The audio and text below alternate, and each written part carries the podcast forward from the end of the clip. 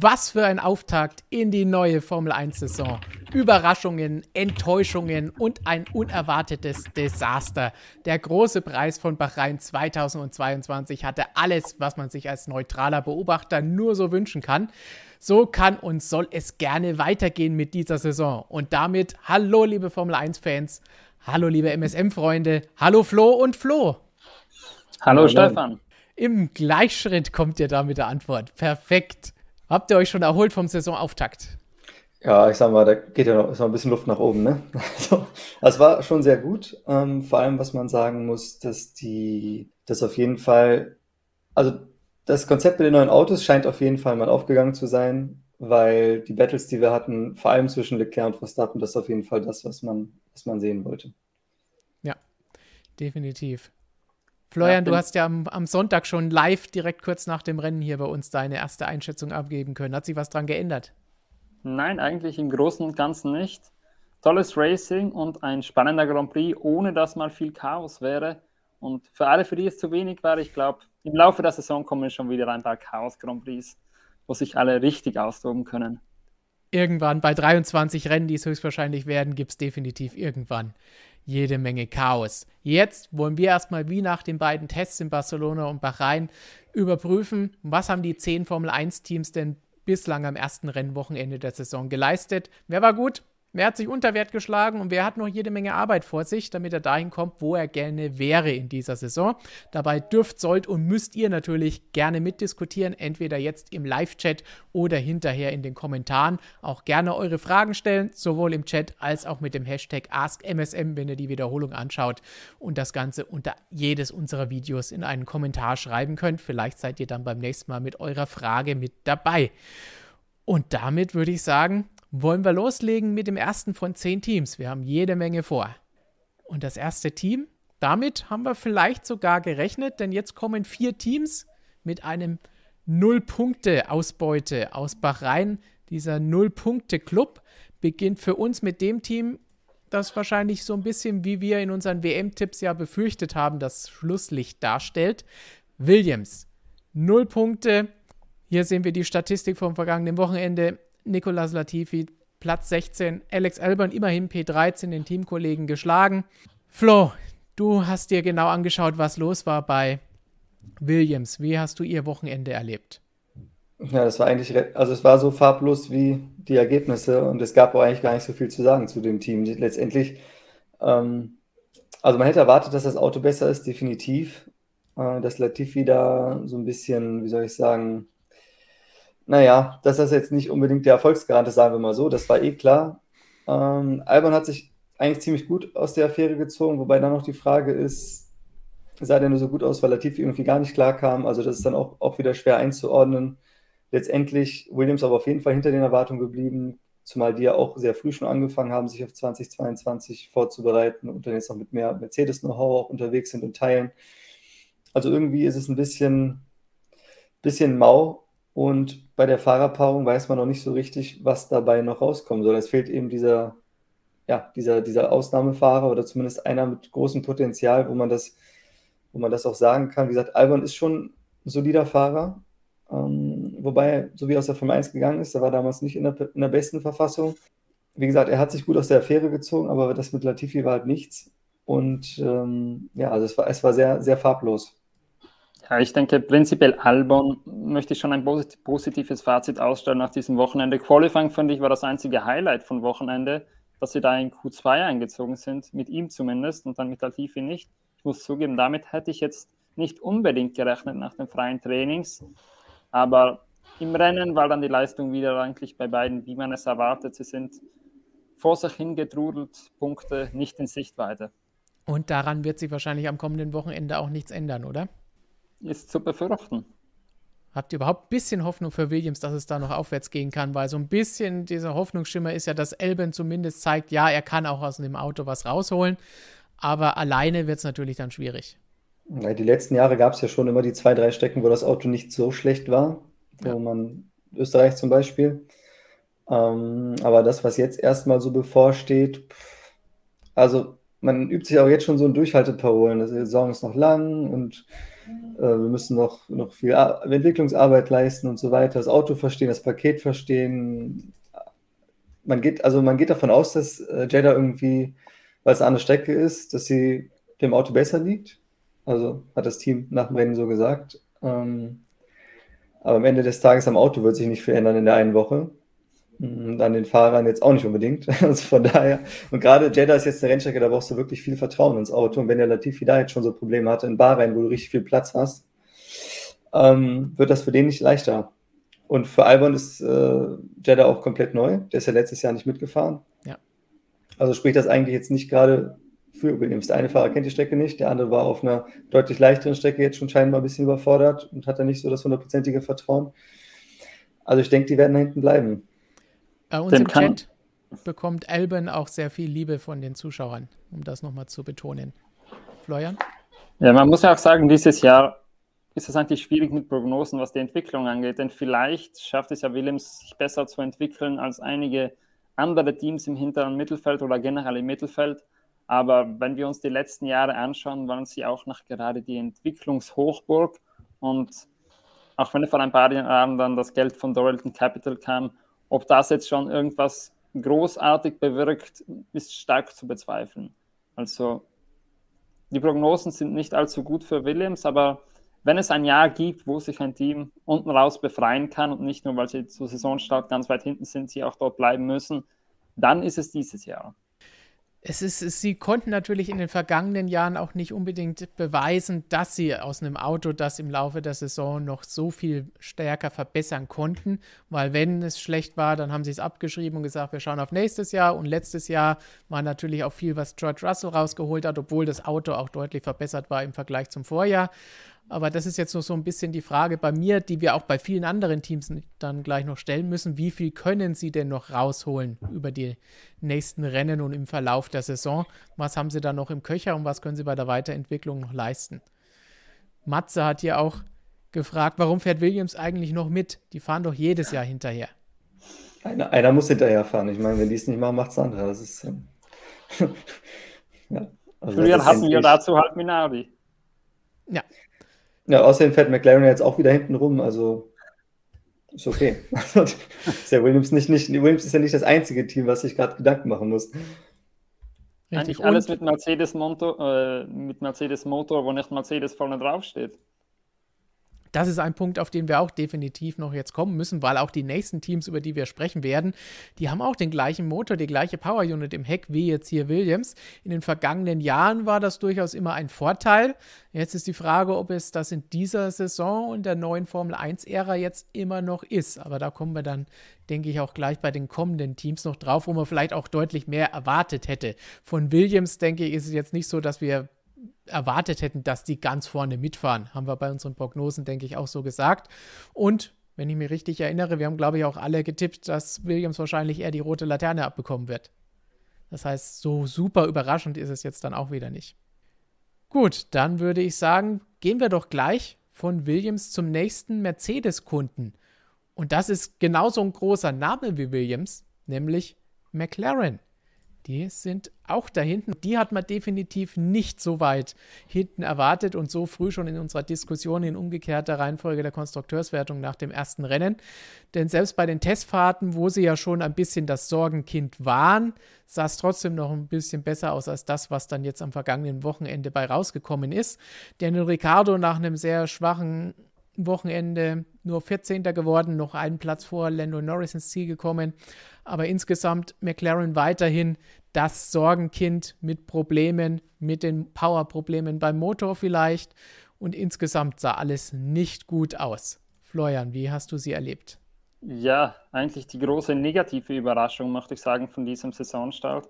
Sie haben ja schon bei den Testfahrten nicht gut ausgesehen, wie du bereits angemerkt hast, aber da konnte man immer noch sagen, okay, Barcelona haben sie gut ausgesehen und wenn sie vielleicht die Bremsbelüftungen dann gelöst kriegen, dann schaut es besser aus, aber ich glaube, im Moment sind wir in einer Situation, wo man sich echt nicht auf die Bremsbelüftungen rausreden kann, denn der Rückstand ist wirklich gravierend. Norris haben 1,4 Sekunden gefehlt im Qualifying auf die Spitze und ich sehe da im Moment wenig Hoffnung, denn selbst das Team wirkt sehr ratlos, was denn eigentlich jetzt genau los ist. Die Probleme scheinen deutlich gravierender zu sein als vorher angenommen. Man hat auch gesagt, dass es nicht nur bei den Bremsen, aber allgemein Belüftungsprobleme gab und man sehr viel überhitzte. Natürlich kommt dazu auch noch der Mercedes-Motor, wie wir schon angesprochen haben, der scheint nicht mal der allerstärkste zu sein jetzt mit E10. Und ja, wie bereits gesagt, es scheint so, als seien Seidel und das gesamte Team ein bisschen ratlos, woher das kommt. Denn eigentlich war McLaren über die letzten Jahre das Team, dem man eigentlich, ich würde sagen, ziemlich viel zugetraut hätte jetzt für diesen Umbruch. Man hat eine gute Entwicklung hingelegt, das ganze Team sah stabil aus. Also eigentlich gibt es keinen Grund, warum sie plötzlich alles so verhaut hätten, aber es schaut ganz anders aus. Sie sind Vorletzte, vielleicht mit viel gutem Willen drittletzte Kraft, falls sie die Probleme ein bisschen gelöst kriegen. Aber mehr sehe ich da jetzt nicht.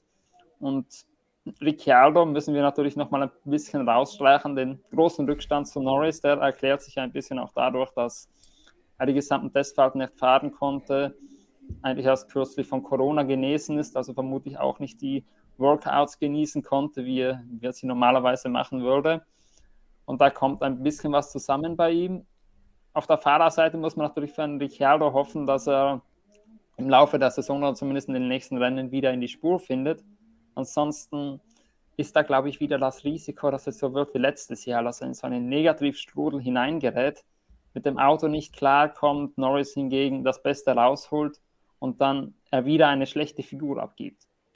Was, was Daniel angeht, klar, er war vielleicht noch geschwächt. Das ist von der Sicht durchaus zu erklären und auch in Ordnung. Zu einem gewissen Maß auch eine kleine Entschuldigung oder einfach eine Begründung, warum es nicht ganz so gut gelaufen ist. Aber das muss jetzt relativ schnell wieder zur ja, Normalform vom letzten Jahr, darf man auch nicht sagen, weil die war auch nicht besonders toll. Also zu etwas deutlich Besserem werden. Aber zur Renault-Form. Zur Renault-Form wäre natürlich super gut, aber leider ist das Auto momentan definitiv nicht auf dem Renault-Niveau, als er damals noch für sie gefahren ist. Aber insgesamt, was, was das Training angeht, die Ausrede, die lasse ich nicht ganz gelten, weil die Basis liegt da im Winter und nicht jetzt. Da war nicht den ganzen Winter krank, sondern jetzt eine Woche vor Saisonbeginn. Das heißt, geschwächt, ja, aber dass er deswegen nicht trainieren konnte, das zählt für mich nicht, weil sehr viel hätte er in diesen Tagen vor Saisonstart zwischen Tests und Saisonstart eh nicht trainieren können. Das weil spielt vor allem auch auf eine Runde gar keine Rolle. Ja. Also auf eine Runde brauchst du auch die Ja, gut, das stimmt, ja. Nicht. Das ist eine Runde rausquetschen, das, nur Auto, das ist dann nur Autofahren. Also da kann man jetzt nicht sagen, weil ich jetzt letzte Woche Schnupfen hatte oder so, kriege ich keine Runde raus. Wenn es im Rennen irgendwo eine Rolle spielt hinten raus, dann ist das schon was anderes. Ähm, ja, bei, ich meine, Ricardo, was dem am meisten wahrscheinlich sicherlich wehgetan hat, ist, dass er die Testfahrten nicht mitfahren konnte, weil er eben sowieso Rückstand auf Norris hat und sowieso irgendwo versuchen muss, sein altes Level wiederzufinden und das bei ihm alles so ein bisschen problematisch war das letzte Jahr. Und wenn du in der Saisonvorbereitung so ausgebremst wirst, das eben, ja, ich meine, alle anderen sind schon ein paar Tage auf der Strecke gefahren, das macht schon einen Unterschied. Ähm, auf der anderen Seite, Nico Hülkenberg ist natürlich auch nicht gefahren. Der kam auch einfach so. Ich meine, Streckenkenntnis spielt jetzt nicht unbedingt eine Rolle, weil Bahrain kennt jeder. Fahren die alle jedes Jahr. Also das ist jetzt für einen Profi-Rennfahrer kein Thema. Dass die anderen drei Tage vorher da getestet haben, du erst zum freien Trainings, Training kommst, das macht jetzt nicht so den Unterschied. Aber eben bei Ricardo dieses, dieser Wohlfühlfaktor und die Komfortzone in dem Auto. Und dafür hätte der wahrscheinlich die Testfahrten am ehesten gebraucht, weil er eben nicht in seiner besten Verfassung ist. Ähm, ja, und ich keine Ahnung, also ich könnte mir vorstellen, so ein Ricciardo, der braucht auch irgendwo ein bisschen, naja, ein bisschen Motivation. Also einerseits muss er irgendwo sich wohlfühlen und auch sein eigenes, sein eigenes Potenzial ausschöpfen. Dazu zählt dann auch, dass er ein bisschen näher an einem Norris dran ist. Aber ich könnte mir vorstellen, so ein Ricardo, wenn er da hinten ums Q, um Q2-Einzug fährt, dass der das könnte für die Karriere könnte das also übel enden, sagen wir mal so. Bei dem Norris ist es ein bisschen anders. Ich meine, der steht gerade noch am Anfang, der hat noch sehr viel zu beweisen, noch sehr viel zu erreichen, viel Potenzial in sich und ähm, dass der auch mit einem schlechten Auto dran zieht, da würde ich jetzt mal von ausgehen. Ich meine, er hatte das Glück, dass er gerade zu McLaren kam, als das Team wieder am Aufschwung war. Er musste ja. sich quasi als Rennfahrer nie diesen Schreckens-McLaren geben, den Alonso fahren musste. ähm, also das, da muss man sagen, ist jetzt für Norris auch eine neue Härteprobe wie soll ich sagen, Charakterprüfung, wie auch immer man das ja. jetzt nennen will. Weil der steckt jetzt in einer ganz anderen Situation, ne? weil der war immer in dem McLaren, was im Aufwind war, dem es besser ging, wo, wo die Ambitionen hoch waren, wo alle auch die Hoffnung gehabt haben oder eigentlich auch daran geglaubt haben, dass wenn ein Team dieses Jahr Anschluss schafft, dann dass das McLaren ist, ne? Anschluss an die Spitze. Jetzt ist gerade scheint genau das Gegenteil der Fall zu sein. Ähm, also wird für Norris auch eine charakterbildende Saison wahrscheinlich. Ja. Man muss, genau. ja auch dazu, man muss ja auch dazu sagen, Norris hat ja auch bei den TV-Interviews am Samstag und Sonntag deutlich genervter gewirkt als Ricciardo. Also man hatte das Gefühl, Ricciardo kann mit dieser Situation schon einiges besser umgehen. Könnte, da war natürlich Renault eine gute Lehrschule dafür. Aber weil du mhm. vorhin noch den Vergleich mit Hülkenberg angesprochen hast, ist es natürlich was anderes, wenn jetzt ein Ricciardo einen Norris als Teamkollegen schlagen muss oder wenn ein Hülkenberg reinkommt und dann einen Stroll neben sich hat. Deshalb finde ich das ein bisschen schwierig zu beurteilen. Aber natürlich eines, ich glaube, da sind wir uns vollkommen einig, an diesem Wochenende dürfen es keine sieben Zehntel sein. Ansonsten kommen da schon wieder grundsätzlichere Fragen auf. Ich weiß nicht, inwiefern Ricardo, wenn er jetzt so ein bisschen schon eine Scheißegal-Einstellung hat, inwiefern das ein gutes Vorbild für Norris ist. Ne? Weil wenn der Ricardo sich jetzt echt, echt schon irgendwo aufgibt, so auf eine gewisse Art und Weise und dann nicht, wie gesagt, das letzte Jahr hat man es schon gesehen, so ein bisschen. Ne? Er hatte zwar diesen einen Sieg, aber er ist eben nie an Norris rangekommen.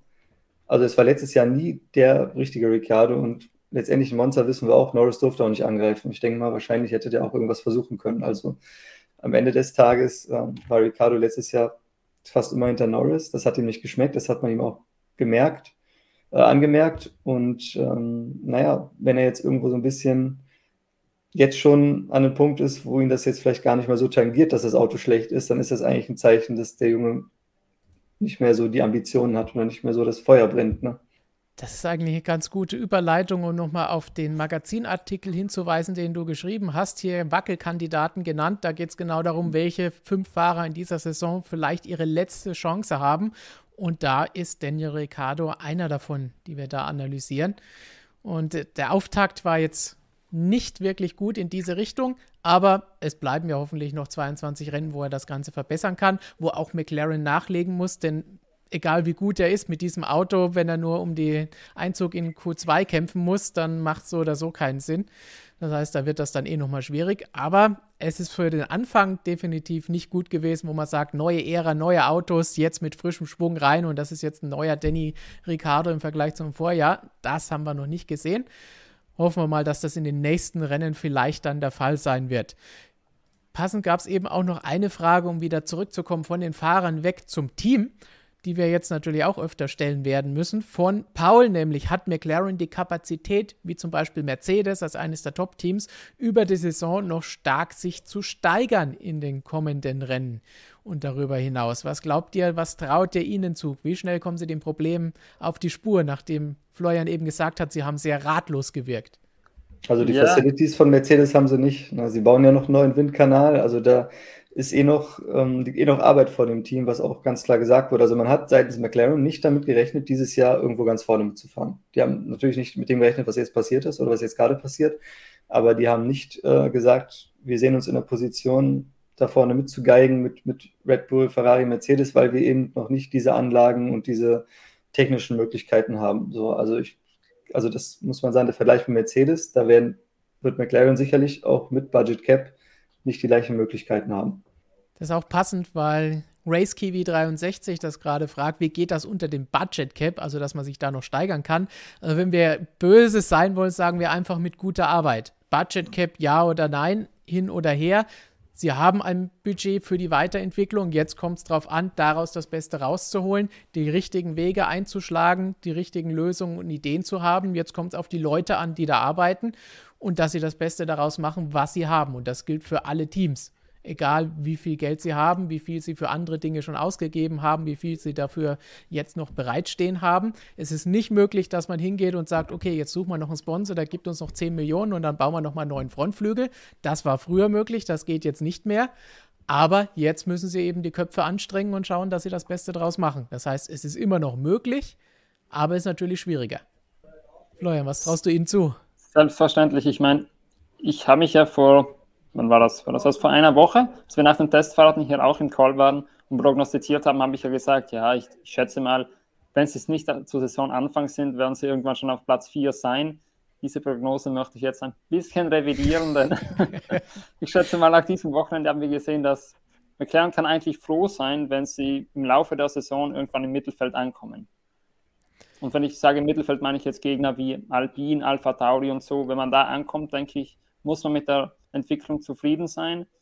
Im Moment habe ich nicht den Eindruck, als wüsste man, wo das Problem liegt, abgesehen natürlich von den Bremskühlungen und generell von den Kühlungen. Das ist natürlich ein Punkt, den sie sofort angehen können und auch müssen. Aber bis Saudi-Arabien wird das auch nicht fertig sein. Das wird auch ein paar Wochen dauern, bis da jetzt wirklich anständige Lösungen gefunden werden und nicht ein paar 3D-Druckermodelle einfach nur noch schnell ins Auto geklatscht werden.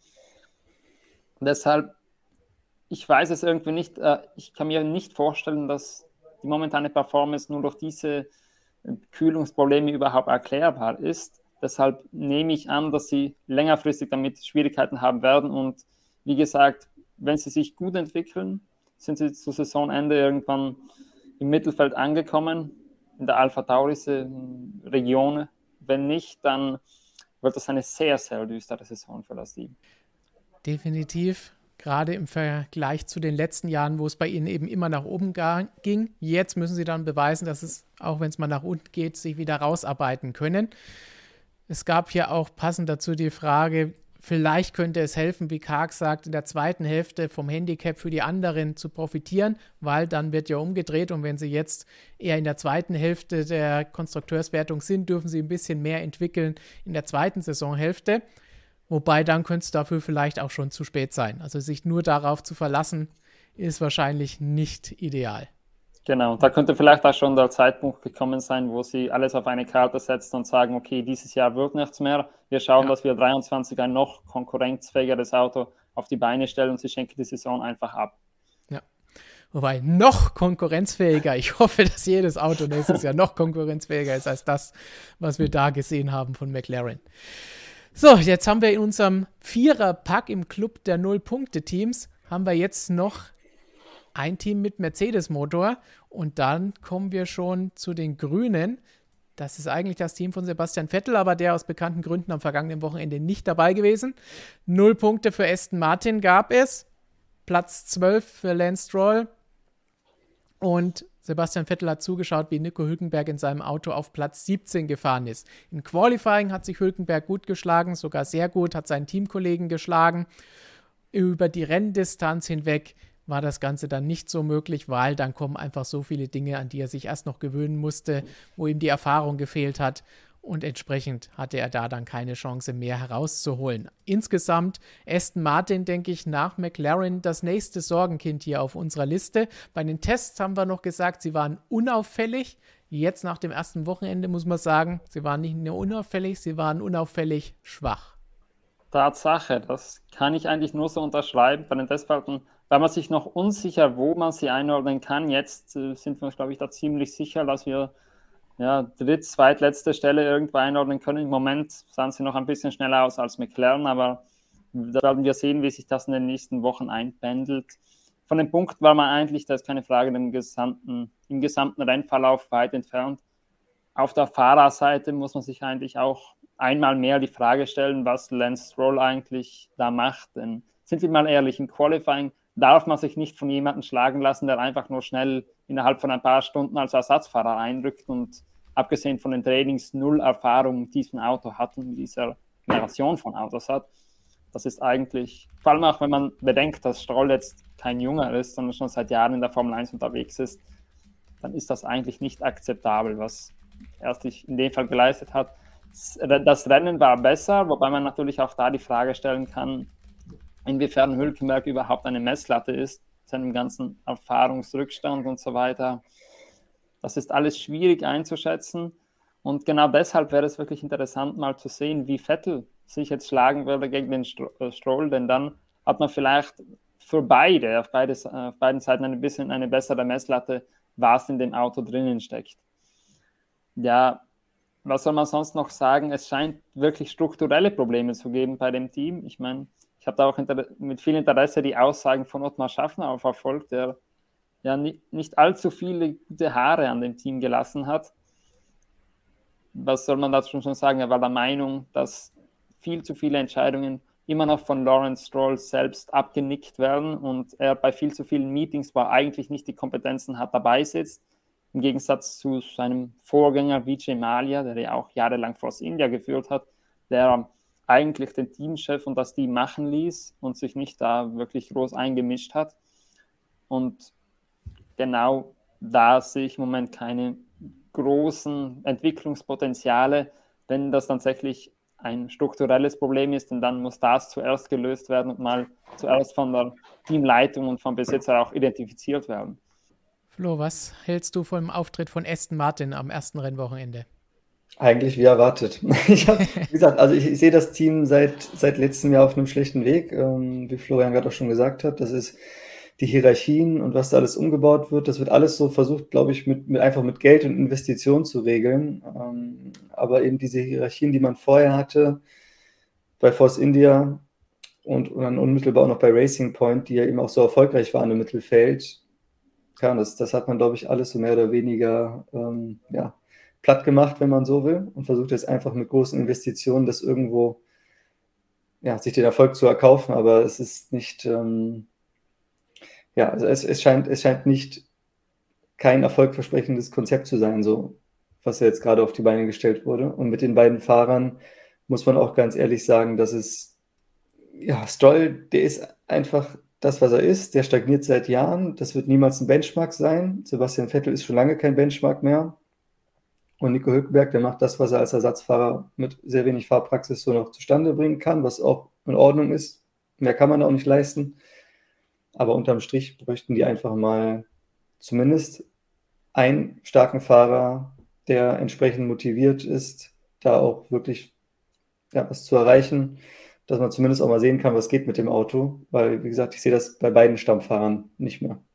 Das ist ein Punkt, aber andererseits das Auto, wir wissen, wir haben da auch vor Saisonbeginn ja schon drüber gesprochen, wenn das Auto gut wäre, würden diese Fahrer trotzdem deutlich mehr herausholen, aber das Auto ist natürlich auch keine Basis, mit der man irgendeinen Blumentopf gewinnen kann, so wie wir das jetzt hier gesehen haben. Motor Correct. hin oder her, es geht vielleicht, auch um das Auto. Ja, vielleicht geht sich mal ein Punkt aus, hoffentlich. Ich gehe schon davon aus, dass irgendwann mal was abgestaubt wird, aber ich weiß nicht, wann du Blumentöpfe so verteilst, aber Viele werden sie nicht einstreichen. Irgendwann hinter P10, irgendwann geht es dann los mit den Blumentopfplätzen.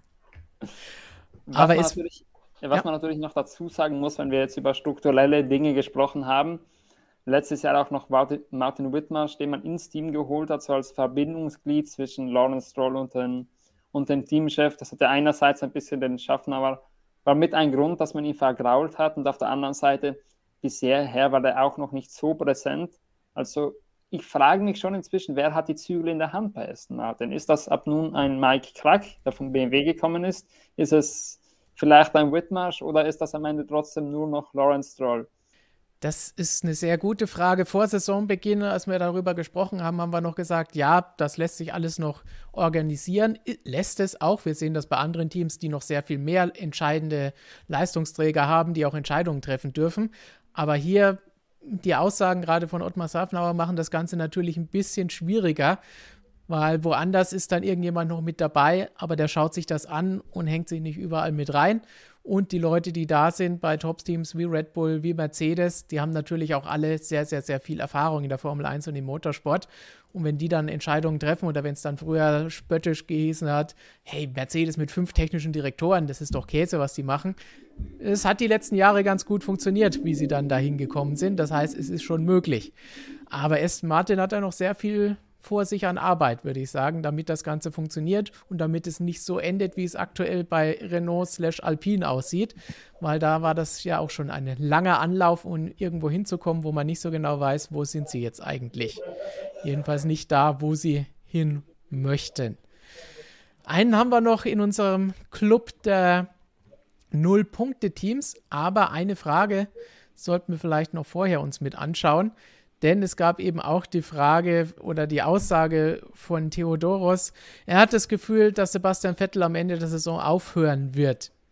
Gab es natürlich jetzt auch noch die, die Idee, will er sich überhaupt noch in dieses Auto setzen, nachdem er jetzt gesehen hat, dass das eh eine Gurke ist. Und das nicht nur wegen der grünen Farbe. Ja, die Frage ist durchaus berechtigt. Und wenn wir mal ehrlich sind, äh, wenn wir so die Aussagen der letzten Jahre von ihm in, mal in den Kontext setzen, dann stellt man sich eigentlich die Frage, dann müsste er eigentlich aufhören, wenn er da wirklich an das anknüpft, was er immer versprochen hat, nämlich dass er immer nur in einem, äh, wenn dann um Siege und Titel mitfahren will, aber nicht irgendwie damit zufrieden ist, irgendwo im Mittelfeld herumzufahren. Ich meine, mit Mittelfeld müsste man froh sein dieses Jahr, wenn das überhaupt klappen würde. Deshalb eigentlich, wenn er das so durchzieht, wie er es angekündigt hat, müsste er aufholen oder er kriegt halt irgendwann ein anderes Cockpit und das sehe ich im Moment nicht. Es wird auf jeden Fall schwierig. Hoffen wir, dass es zumindest noch ein paar Verbesserungen bei Aston Martin in diesem Jahr geben wird. Die Leute haben sie, wenn sie richtig eingesetzt werden, können sie hoffentlich was draus machen, denn wir haben ja gesehen, als Racing Point, als Jordan und in all den Jahren davor mit fünf verschiedenen Namen, mit sehr viel weniger Ressourcen und Geld haben sie deutlich mehr rausgeholt. Aber dieses Team ist es momentan leider nicht mehr. Selbst Nico Hülkenberg, der hier auf diesem Bild noch wahnsinnig schön grinst, hat uns ja auch im Interview verraten gehabt, dass es schon ein bisschen ein anderes Team ist als das, das er aus der Vergangenheit kennt, als er dort ja schon Einsätze gehabt hat. Und dass sich durchaus mehr Leute alles geändert, aber das braucht natürlich auch alles seine Zeit. Was er sonst noch so gesagt hat, könnt ihr natürlich hier im Interview von Christian auf unserer Webseite nachlesen. Während wir weiterspringen zum nächsten Null-Punkte-Team. Und das hätten wir, denke ich, definitiv nicht erwartet, dass wir jetzt schon über Red Bull sprechen. Was aber jetzt nicht unbedingt mit der Performance zu tun hat, sondern mit dem Doppelausfall. Die Pace vorher war gut, sie waren auf, definitiv auf Podestkurs. Verstappen hat einen wahnsinnigen Kampf um den Sieg gegen Charles Leclerc mitgehabt.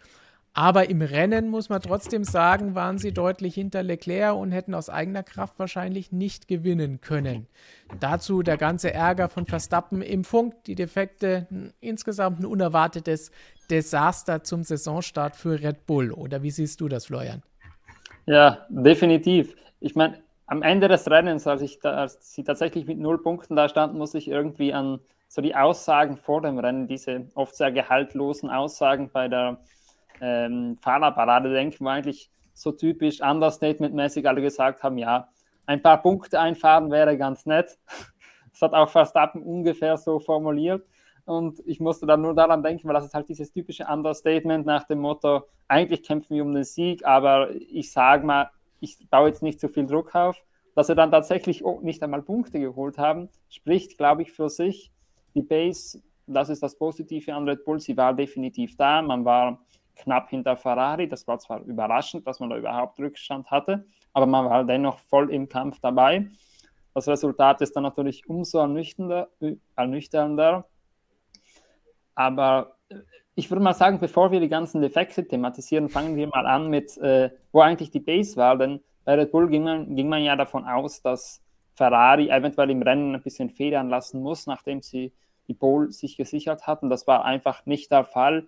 Red Bull hatte, musste schon mal den Motornachteil ein bisschen ausgleichen, hat deshalb ein Setup mit etwas weniger Abtrieb gewählt. Das ging auf die Reifen. Dementsprechend war der Long Run eigentlich immer ein bisschen schwächer als auch bei Ferrari.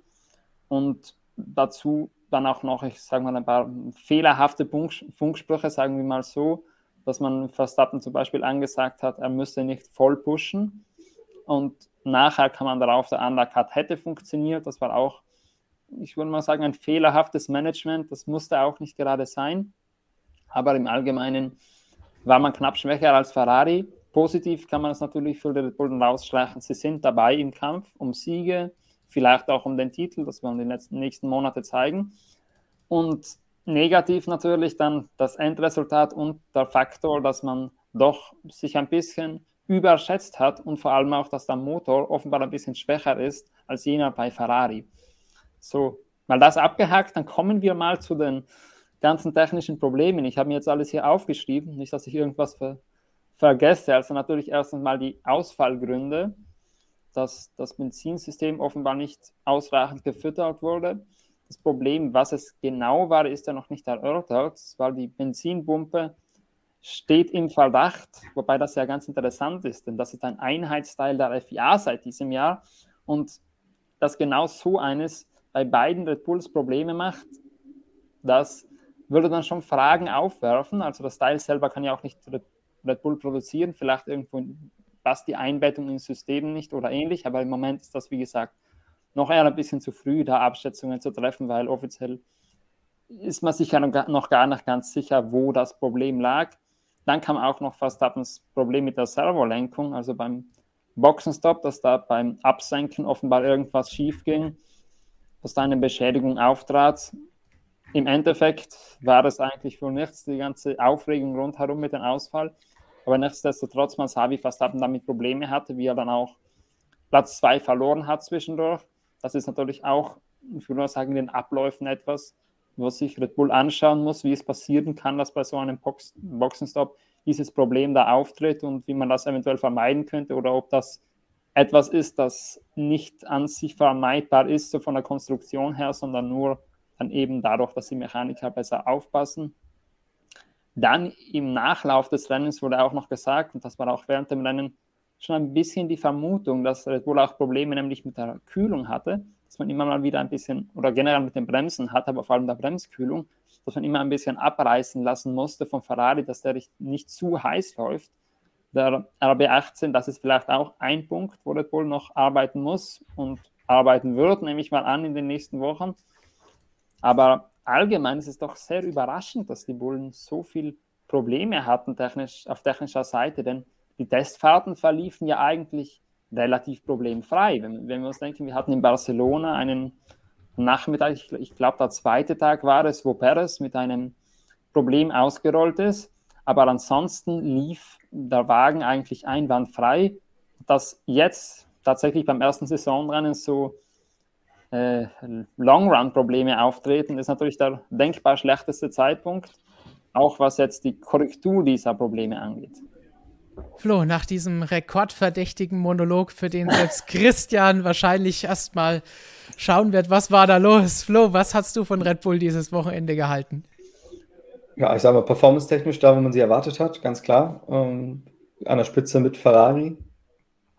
Ähm, letztendlich muss sagen, Sergio Perez, der musste mal wieder ein bisschen nacharbeiten. Der Start war nicht gut, so, ja. von fahrerischer Seite jetzt. Äh, ansonsten im Rennen kam er aber gut in Tritt. Also es war am Ende war es wieder okay. Hat Sergio Perez das gemacht, was er im Rennen auch am besten kann, muss man ganz klar sagen.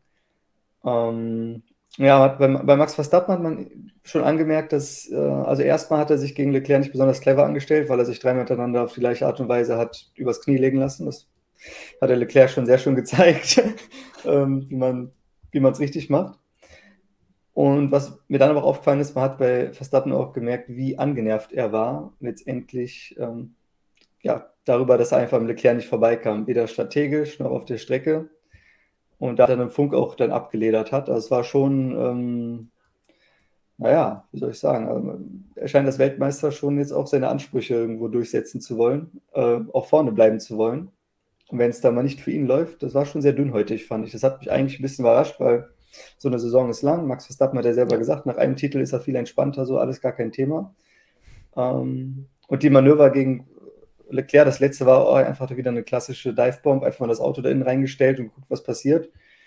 Also, ja, war der Max Verstappen, wie er leibt und lebt. Aber wie gesagt, jetzt mit einem harten Gegner und man muss auch sagen, Ferrari und Leclerc sind ein bisschen, also Leclerc auf jeden Fall ein bisschen anders als Hamilton. Ich denke mal, der ist, wie gesagt, weniger, haben wir vor der Saison auch schon drüber gesprochen. Der wird da auf jeden Fall ein bisschen härter versuchen, auch sich durchzusetzen, wenn der Verstappen da mal selber die Ellenbogen ausfährt. Also da ist auf jeden Fall noch viel Potenzial drin zwischen den beiden. Die kennen sich ja auch eh schon seit vielen Jahren aus dem Kartsport.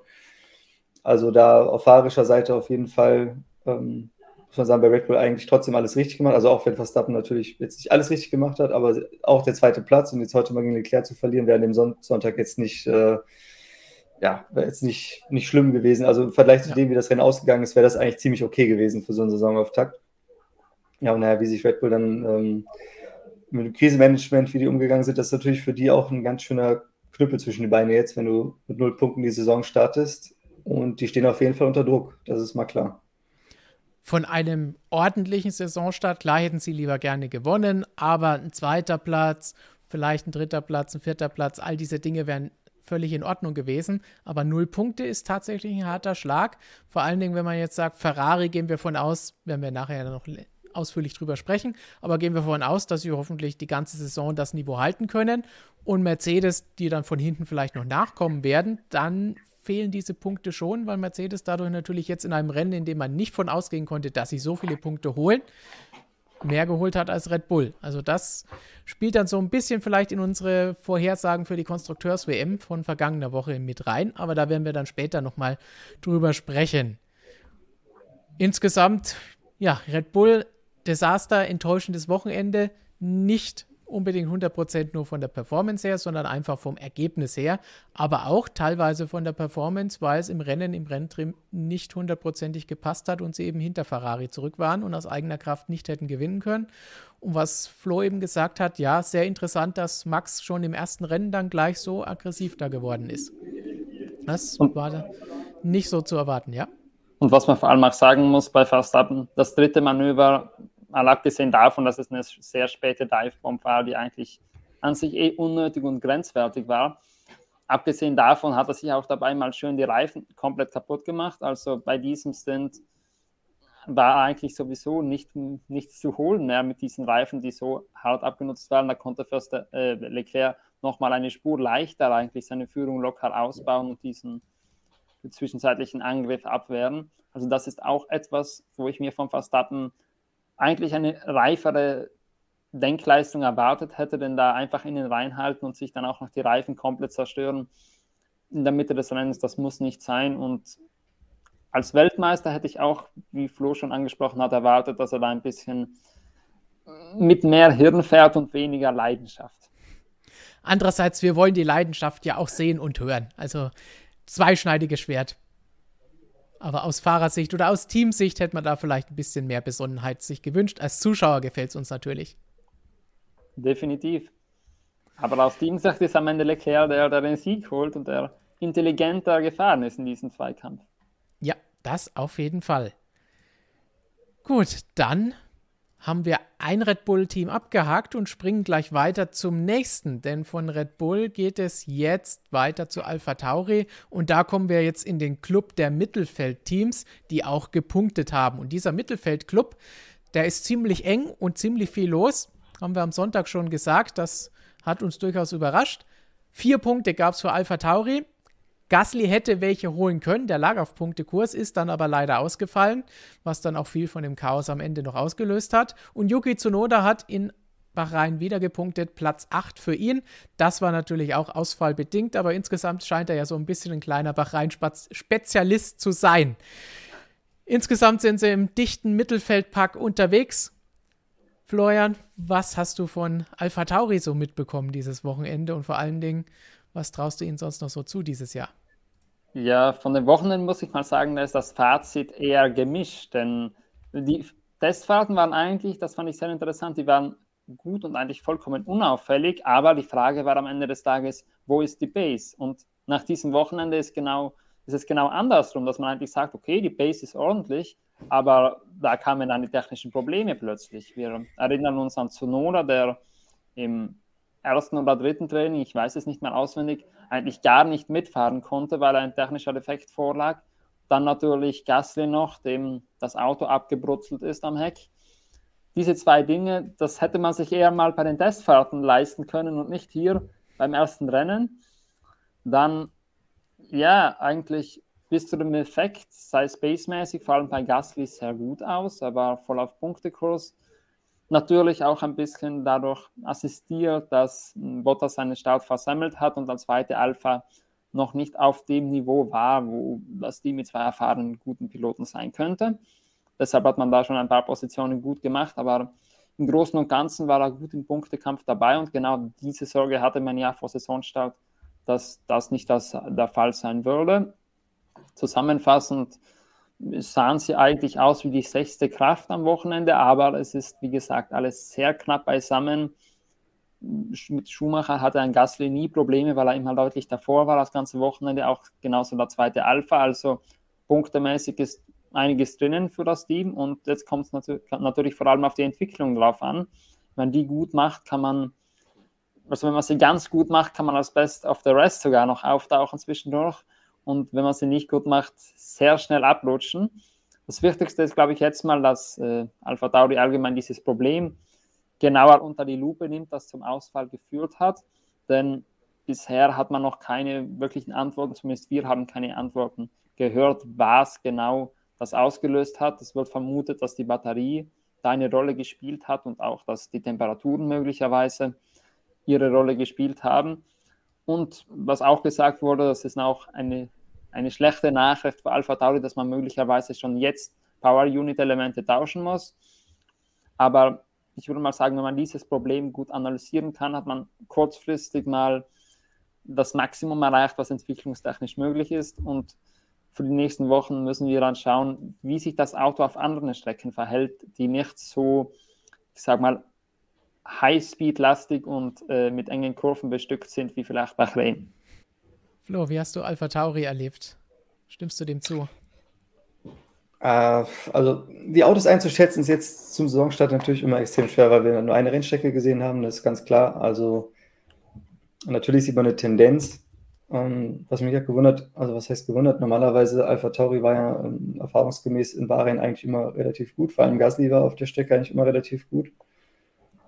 Der Abstand von Zunoda im Qualifying war trotzdem zu groß, muss man sagen. Also Zunoda weiß nicht genau, was er da im Qualifying nicht hinbekommen hat, aber das muss also sechs Zehntel ist zu viel. So, für den Zunoda, der kann ja auch schneller, aber irgendwie hat das wieder nicht abgerufen. Also und dann auch die Kollision mit Stoll im Training und solche Geschichten. So, also das ist alles ein bisschen, äh, war, also war von den Fahrern sicherlich kein perfekter Start. Gassi trotzdem, wie gesagt, auf Punktekurs gewesen. Es wäre zumindest ähm, so ein solides Resultat gewesen, dass man hätte sagen können, okay, letztendlich, ähm, wenn Gasly diesen Defekt nicht gehabt hätte, wäre Zunoda nicht in die Punkte gefahren.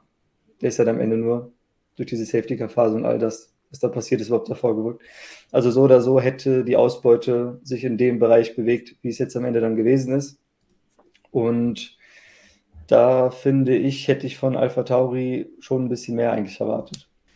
Gibt definitiv noch Verbesserungspotenzial. Ihnen hätte man vielleicht da auch mehr zugetraut als vielleicht dem einen oder anderen, über die wir jetzt dann noch als nächstes sprechen müssen in diesem engen Mittelfeldclub. Und in diesem engen Mittelfeldclub, wenn wir von Alpha Tauri weitergehen, kommen wir zum nächsten Team mit dem A im Namen, nämlich Alpine. Die haben wir vorhin schon mal kurz angesprochen gehabt. Fernando Alonso zieht hier schon ein bisschen ein Gesicht, als ob er nicht ganz zufrieden wäre. Es gab immerhin acht Punkte für das Team. Platz 7 für Esteban Ocon, Platz 9 für Fernando Alonso. Sie waren auch mal umgedreht während des Rennens von der Reihenfolge her. Sie waren auf Punktekurs, haben am Ende dann wieder profitiert von den Ausfällen, die es natürlich dann gegeben hat. Sie sind im Mittelfeld mit dabei in diesem engen Kampf, aber wie gut sind sie da wirklich? Flo. Also es sieht nach einem klassischen Renault-Alpine eigentlich aus, wenn man ehrlich ist. Ne? Das ist dieses, diese Stagnation in dem Team, was, was ich am witzigsten fand, der Laurent Rossi, der CEO von Alpine, hat er hinterher echt im Statement gesagt, das ist fantastisches, äh, fantastischer Saisonstart für das Team. Zwei, beide Autos in den Punkten total super und ja, ehrlich gesagt, ähm, ob man da jetzt so große Lobeshymnen Hymnen auf das Team singen sollte. Die sind immer noch ein Werksteam, die haben eigentlich, eigentlich auf dem Papier tolle Möglichkeiten. Und wenn die jetzt wieder mit den beiden Autos nur so auf 7, 8, 9, 10 rumfahren, dann ist das jetzt, also hat das neue Reglement bei denen am Ende eigentlich überhaupt gar nichts geändert. Ja. Also das fand ich schon ein bisschen, ähm, keine Ahnung. Also das Statement von Laurent Rossi hat mich so ein bisschen irritiert, sagen wir mal so. Wenn jetzt das, wenn die jetzt Dritter, Vierter gewonnen wären oder so, dann würde ich sagen, fantastisch und danke an alle Teams in Enstone und Viri und überall und so. Dann ja, aber nicht, nicht für so ein durchschnittliches Ergebnis, wenn man ehrlich ist. was die Fahrer angeht, gut Alonso unauffällig abgeliefert, wie immer, alles wunderbar eigentlich. Jetzt, äh, keine krassen Akzente gesetzt, wie man es ihm eigentlich kennt. Jetzt könnte man da vielleicht enttäuscht sein, aber das, wie soll ich sagen, wenn, wenn dem sich Möglichkeiten bieten, dann zeigt er das ja auch. Also einfach unauffälliges äh, Wochenende gezeigt, aber abgeliefert, okay. Ocon war ähm, natürlich in der ersten Runde ein bisschen unglücklich mit Mick Schumacher die Kollision, aber ansonsten ja auf jeden Fall auch einen soliden Job gemacht. Aber da ist jetzt nichts dabei, ähm, was einen irgendwie in Euphorie versetzen könnte. Ja, also fantastisch kann ich nicht nachvollziehen. Wenn das als fantastisch bezeichnet wird, muss ich fragen, was sind bitte eure Ansprüche, was sind eure Ziele? Weil dann kann es dieses Jahr nicht sehr hoch angesiedelt sein, wenn ein paar Pünktchen da schon ausreichen, um fantastisch zu sein. Also das ist definitiv übers Ziel hinausgeschossen mit der Aussage, hey, wir wollen positiv ausstrahlen und wir wollen motivieren, aber zu sagen, hey, es war ein ordentlicher Saisonstart, wir haben gepunktet mit beiden Fahrern, super, machen wir jetzt mal wieder weiter. Das super würde ich sogar weglassen. machen wir so weiter, das ist in Ordnung, aber fantastisch, glaube ich nicht, oder Florian? Ja, das wirkt tatsächlich vollkommen deplatziert, denn ein Aufwärtstrend war da jetzt nicht unbedingt zu sehen. Es war solide, jetzt nicht irgendwie ein kompletter Abfall wie bei McLaren, aber ungefähr da, wo sie immer waren. Und ja, ich finde so ein bisschen, was das erste Wochenende anging, ich weiß, wir haben den Begriff letzte Woche mit, in Bezug zu ein paar anderen Teams verwendet, aber da waren sie ein bisschen wieder die grauen Mäuse jetzt. Sie waren halt dabei. Es, mir fällt jetzt beim Team, ich glaube, echt am wenigsten ein von allen Teams, was ich jetzt sagen sollte, denn sie waren dabei, sie sind nicht negativ aufgefallen, nicht positiv und haben am Ende ihre Pünktchen abgestaubt, natürlich dank dem Red Bull Desaster und dank dem Safety Car zum Schluss nochmal. Ansonsten wäre das auch eine relativ magere Ausbeute gewesen. Aber ich meine, um es mal in einer äh, aus dem, mit der Aussage aus einer viel zitierten Fernsehserie zu sagen, äh, not great, not terrible. Aber definitiv nicht fantastisch. Definitiv nicht. So können wir das, glaube ich, ganz gut für Alpine zusammenfassen. Und jetzt das berühmt-berüchtigte abwarten, ob sie in den nächsten Rennen denn tatsächlich mal fantastische Leistungen abrufen können. Im Moment sieht es da schwierig aus, gerade da es in diesem Mittelfeld so eng zugeht und ja eigentlich von hinten dann auch noch ein paar nachdrängen, denn Red Bull wird definitiv wieder nach vorne kommen. Die sind jetzt nur dahinter und haben wir schon besprochen, weil sie null Punkte geholt haben durch den Doppelausfall. Und McLaren trauen wir ja auch zu, dass sie im Laufe der Saison hoffentlich ein bisschen nachlegen können und Aston Martin hoffentlich auch. Das heißt, da sollten sie eher sich nach vorne orientieren und da auch noch mal ein bisschen Dampf machen, dass sie da ein bisschen besser werden bei Alpine. Denn momentan ist zum Beispiel ein, das dritte Team, das dritte Team mit A in Folge nach Alpha Tauri und Alpine noch vor ihnen, nämlich Alfa Romeo. Damit hatten wir vor Saisonbeginn, denke ich, nicht gerechnet, aber das erste Team aus diesem Ferrari Motor Club, wenn wir es mal so bezeichnen, innerhalb des Mittelfeldclubs, hat neun Punkte geholt, also einen mehr als Alpine.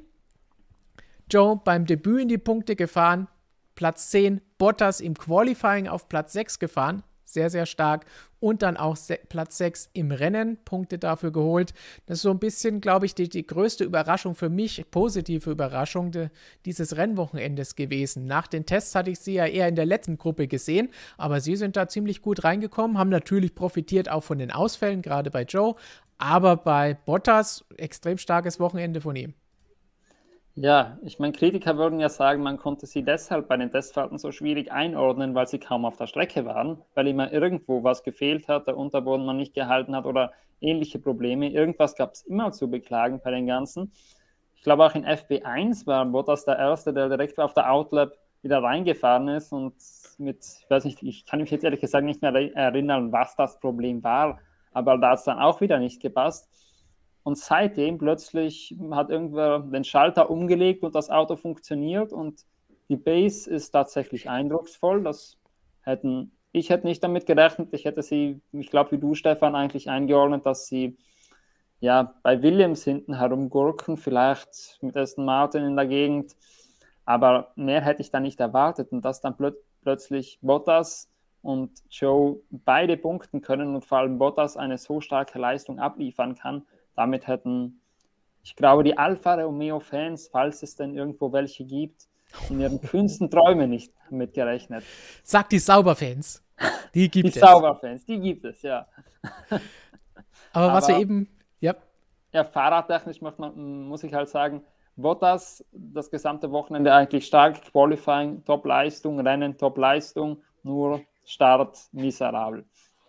Was halt da die Reifen komplett eigentlich verheizt schon am Start, so hat er es ja auch selbst ausgedrückt und dann auf Platz 14 durchgereicht wird. Ich würde mal behaupten, ohne dieses Problem kommt er auch vor einem Magnussen ins Ziel. Ohne dieses Problem müsste man sogar schauen, wie viel Rückstand er auf Mercedes hat. Aber leider hat es ihm in dem Fall schon ein bisschen gebremst. Und Joe, wir haben ihn ja am Sonntag eigentlich ein relativ gutes Fazit ausgestellt. Muss man eigentlich sagen, wenn ich jetzt ein paar Tage darüber nachgedacht habe, so großartig war das eigentlich auch wieder nicht. Es war klar, das war für das, was ich ehrlich gesagt von einem Joe erwartet hätte, besser. Es war solide.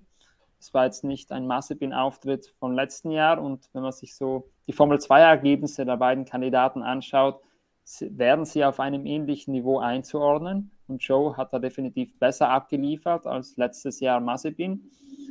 Und hat eigentlich allgemein ein ordentliches erstes Formel 1-Wochenende abgeliefert, aber der Rückstand auf Bottas halt dann doch beträchtlich und das muss er auf jeden Fall noch steigern, wenn er beweisen will, dass er wirklich seinen Platz in der Formel 1 verdient hat, so wie er es ja schon selbst behauptet hat nach diesem ersten Rennen.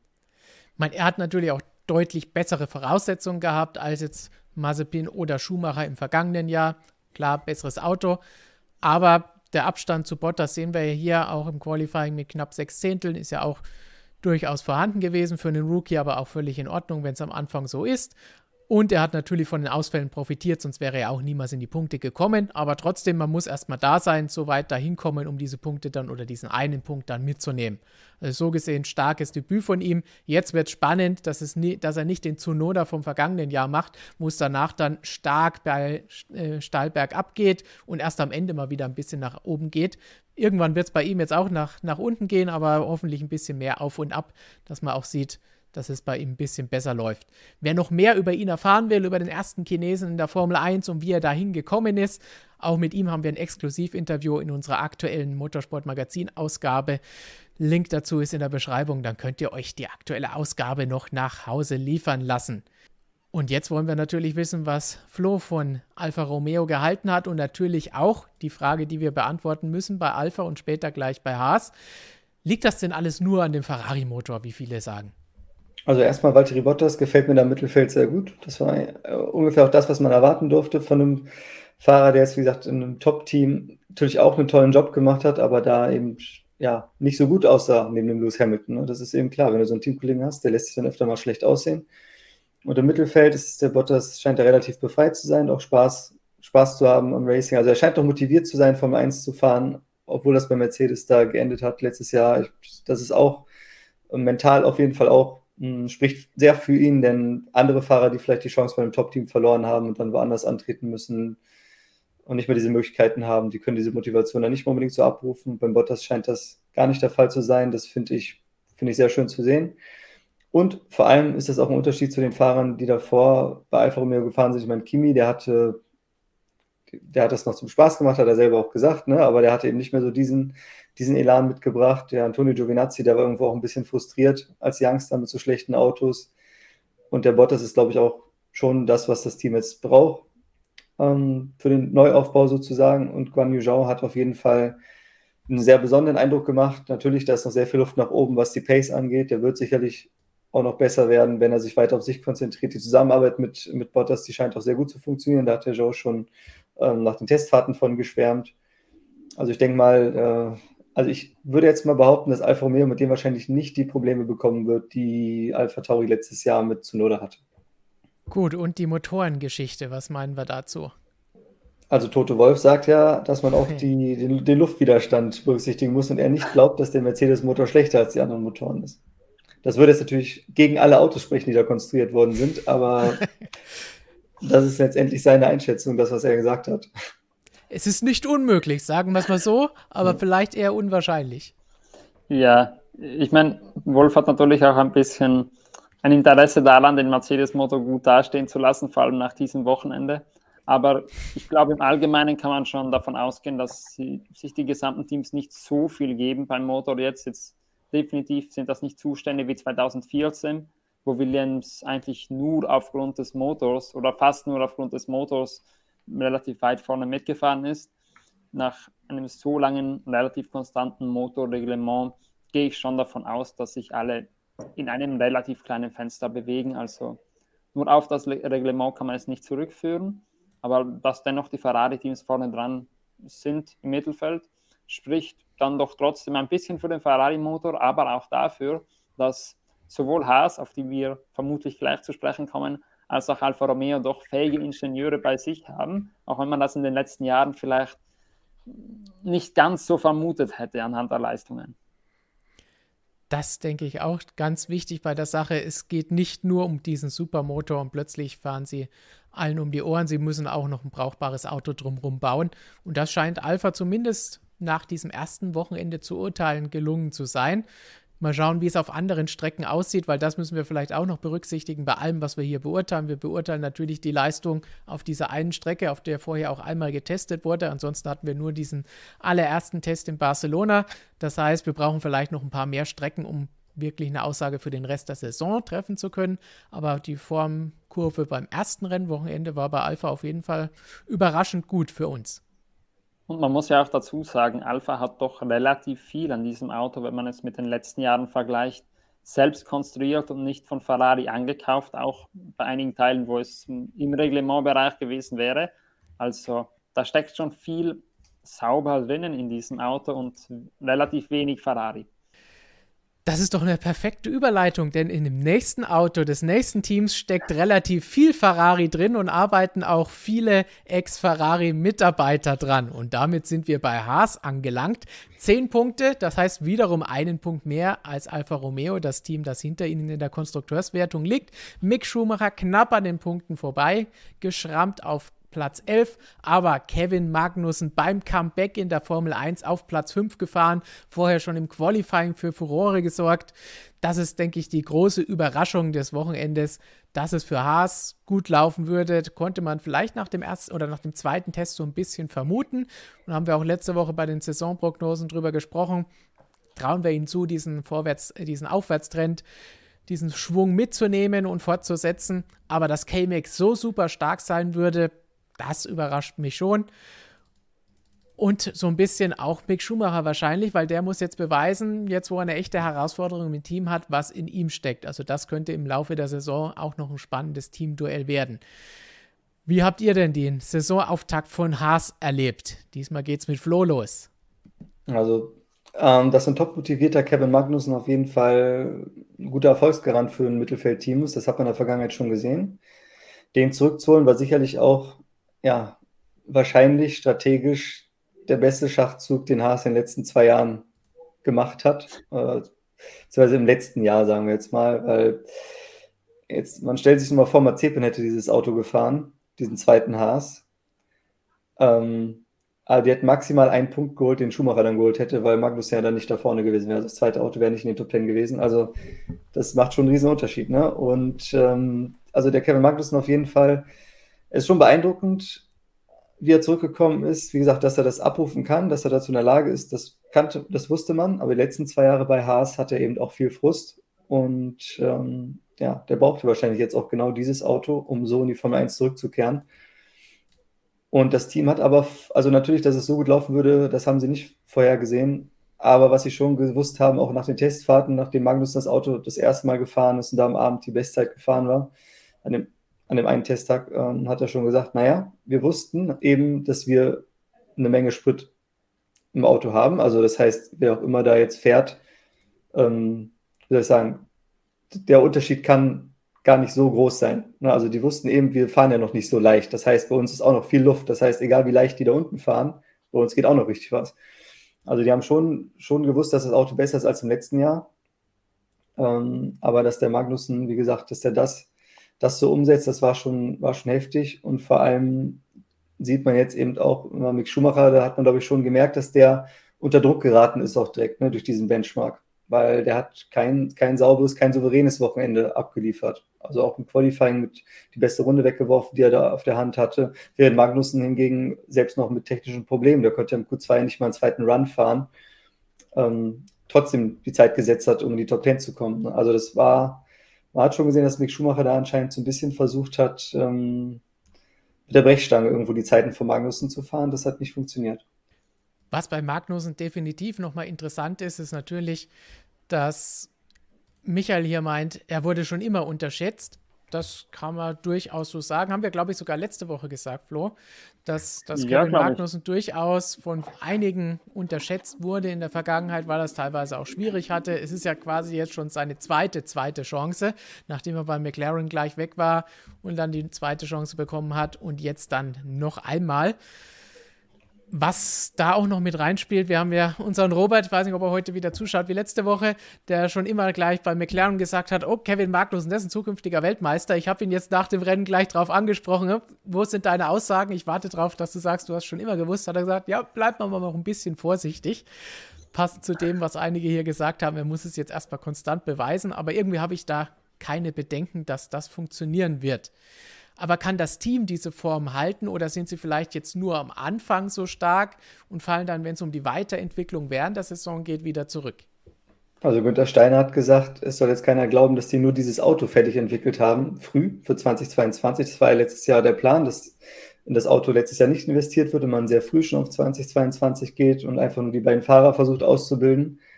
Und Steiner hat aber gesagt, er jetzt glaubt, dass sie ähm, dieses Jahr nicht entwickeln, der liegt falsch. Also das Auto ist jetzt nicht einmal fertig entwickelt und wird jetzt einfach nur gefahren, aber sie wollen eben, ähm, weil sie halt auch eingeschränkte Ressourcen haben, möchte dieses Auto erst kennenlernen und dann später Updates bringen. Also man wird jetzt Haas nicht zu einem frühen Zeitpunkt schon irgendwelche Veränderungen am Auto erwarten können, weil man sich eben darauf fokussieren will, die Ressourcen auch, also weil es sonst auch Geldverschwendung ist, du hast halt den Budget Cap, du hast eben nur begrenzt Möglichkeiten, Entwicklung zu, zu tätigen. Und die müssen dann auch sitzen, so hat Steiner das äh, formuliert. Also ist die Priorität jetzt erstmal aus dem Paket das Maximum rauszuholen und dann auf Basis dessen im Laufe der Saison aber auch Weiterentwicklung zu bringen. Nur wie gesagt, ähm, es könnte natürlich sein, dass jetzt zur Sommerpause hin vielleicht bei anderen Teams mehr passiert und bei Haas dann erst in der zweiten Saisonhälfte vielleicht. Also wie gesagt, es wird aber noch was kommen. Es wird was kommen. Florian, was hast du von dem gehalten, was schon da ist? Ja, also ich möchte nur kurz sagen, weil wir vorhin bei Magnussen waren und wegen der Konstanz, ich denke mal, dass er konstant sein kann, das hat er schon in seinen anderen Haas-Jahren bewiesen in der Formel 1, vielleicht weniger bei McLaren. Aber da gehe ich mal nicht davon aus, dass da jetzt irgendein Leistungsabfall kommt, vor allem nach diesem ersten Wochenende. Ja, bei Haas selbst, was die Entwicklung angeht, da muss ich zugeben, da habe ich auch so meine Zweifel, ob sie, denn in den vergangenen Jahren muss man sagen, weil die Entwicklung in der Regel vom Saisonstartweg nicht so großartig. Also ich kann mich erinnern, da waren ein paar Jahre dabei, wo sie gute Quali ich kann mich jetzt ehrlich gesagt nicht mehr erinnern, welches Jahr es war, aber wo sie gute Qualifying-Resultate abgeliefert hatten, doch dann bei den Reifen einfach nicht das Fenster getroffen haben und dann entweder überhitzten oder zu wenig Temperatur hineinbekamen und dann so dieses schmale Fenster nie erreichten und ewig lang dieses Problem einfach nicht in den Griff bekamen. Und natürlich jetzt letzte Saison nehme ich mal kurz raus, weil da wollte man gar nicht entwickeln, aber auch ansonsten könnte ich mich nicht erinnern, dass sie während der Saison öfters wirklich so positive Leistungssprünge hingelegt hätten. Eher das Gegenteil, also eher, dass sie entwicklungsmäßig von anderen Teams eingeholt wurden. Deshalb habe ich da so meine Zweifel, ob diese Leistung effektiv über die gesamte Saison so bleiben kann und ob man in dieser Region weiterhin fahren wird. Aber zu hoffen wäre es natürlich für das Team, dass jetzt, ich glaube, in den letzten Tagen sehr viele neue Fans dazu gewonnen hat. Davon ist auszugehen. Mal schauen, ob sie diesen Fans die nächsten Rennen auch ähnlich positive Leistungen bieten können. Das sind die Fans des nächsten Teams schon lange gewohnt, aber am vergangenen Wochenende mussten sie ein bisschen zittern und hoffen, dass es funktioniert. Denn aus der Mittelfeldklasse, inklusive des Ferrari Motorclubs, die wir eben hatten, kommen wir jetzt quasi zur Mercedes-Klasse, weil das so ein bisschen eine Liga für sich, allerdings nicht vorne an der Spitze, wie es in der Vergangenheit mal der Fall gewesen ist, sondern jetzt hinter den beiden Top-Teams Ferrari und Red Bull, die hier bei unserer Diskussion rausfallen, weil wir sie vorhin schon aufgrund des Doppelausfalls besprochen haben.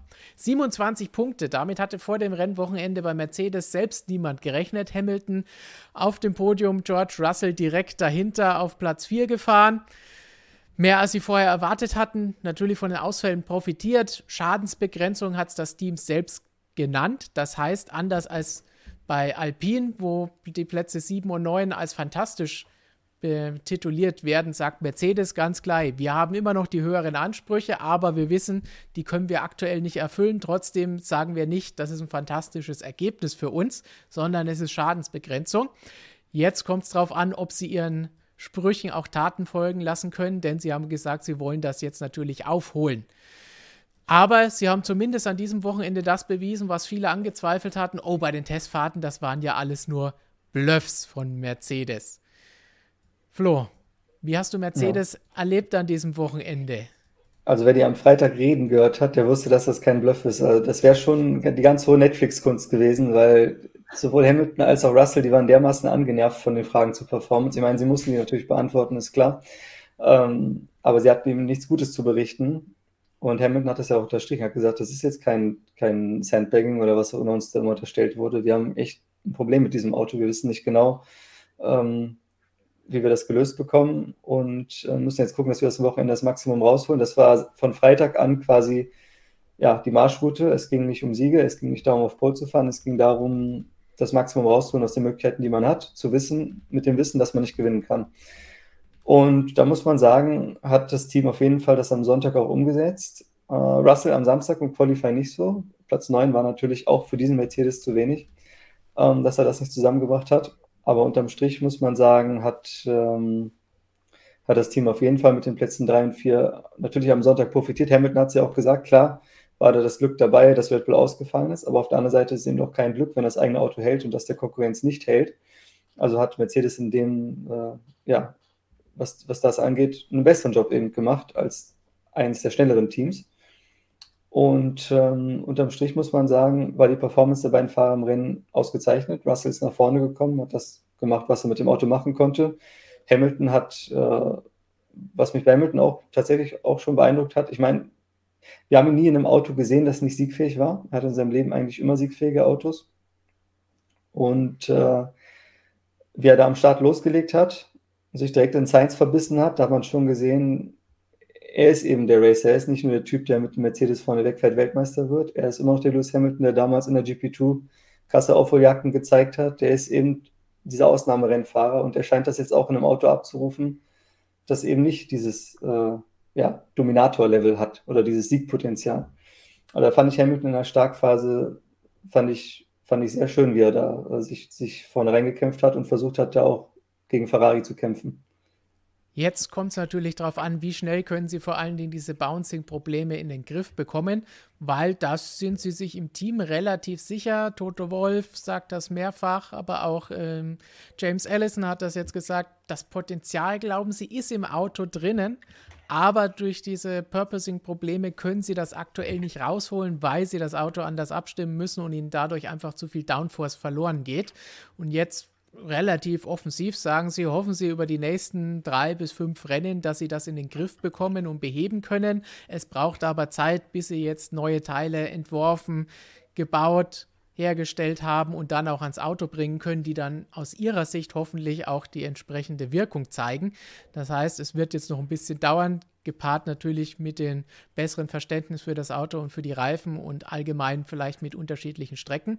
Aber ich finde es interessant, dass sie da relativ offen rangehen und sagen, okay, A, erstens, wir sind nicht so gut, versuchen sich da nicht rauszureden, aktuell passt nicht und zweitens auch relativ offensiv und zuversichtlich rangehen und sagen, wir werden das lösen, das Potenzial, glauben wir, ist da und wenn wir das gelöst haben, können wir das auch abrufen. Das ist für mich so ein bisschen genau das Gegenteil von dem, was Florian vorhin über McLaren gesagt hat. Die wirken ratlos. Das hier, ob sie es umsetzen, ist eine völlig andere Geschichte. Das wissen wir bei beiden nicht, müssen wir bei beiden abwarten, bei McLaren und bei Mercedes. Aber zumindest vom Auftreten her ist das das Gegenteil von ratlos. Oder wie siehst du das? Ja, ich sehe das relativ ähnlich, muss ich sagen. Ich habe auch generell bei Mercedes den Eindruck, so wie das Team in den letzten Jahren immer mit Problemen umging und wie schnell man die in der Regel auch gelöst bekam, habe ich eigentlich keinen Zweifel daran, dass dieses Purposing-Problem ein temporäres sein wird, dass das in ein paar Rennen ausgemerzt sein wird und dann ist natürlich die Frage, wie viel Zeit bringt das dann im Endeffekt. Aber die Chancen stehen dann ziemlich gut, dass wir dann einen, mindestens einen Dreikampf an der Spitze haben mit diesen drei Teams und Mercedes dann wieder ein siegfähiges Auto hat. Das haben wir ja schon vorhin bei Red Bull angesprochen. Das kann auch sehr schmerzhaft werden für die, wenn dann, weil hier so viele Punkte gegenüber Mercedes schon allein liegen gelassen hat und dann Mercedes möglicherweise in ein paar Monaten vollkommen auf Augenhöhe ist, dass man dann genau diese Punkte jetzt mal sehnlichst vermisst.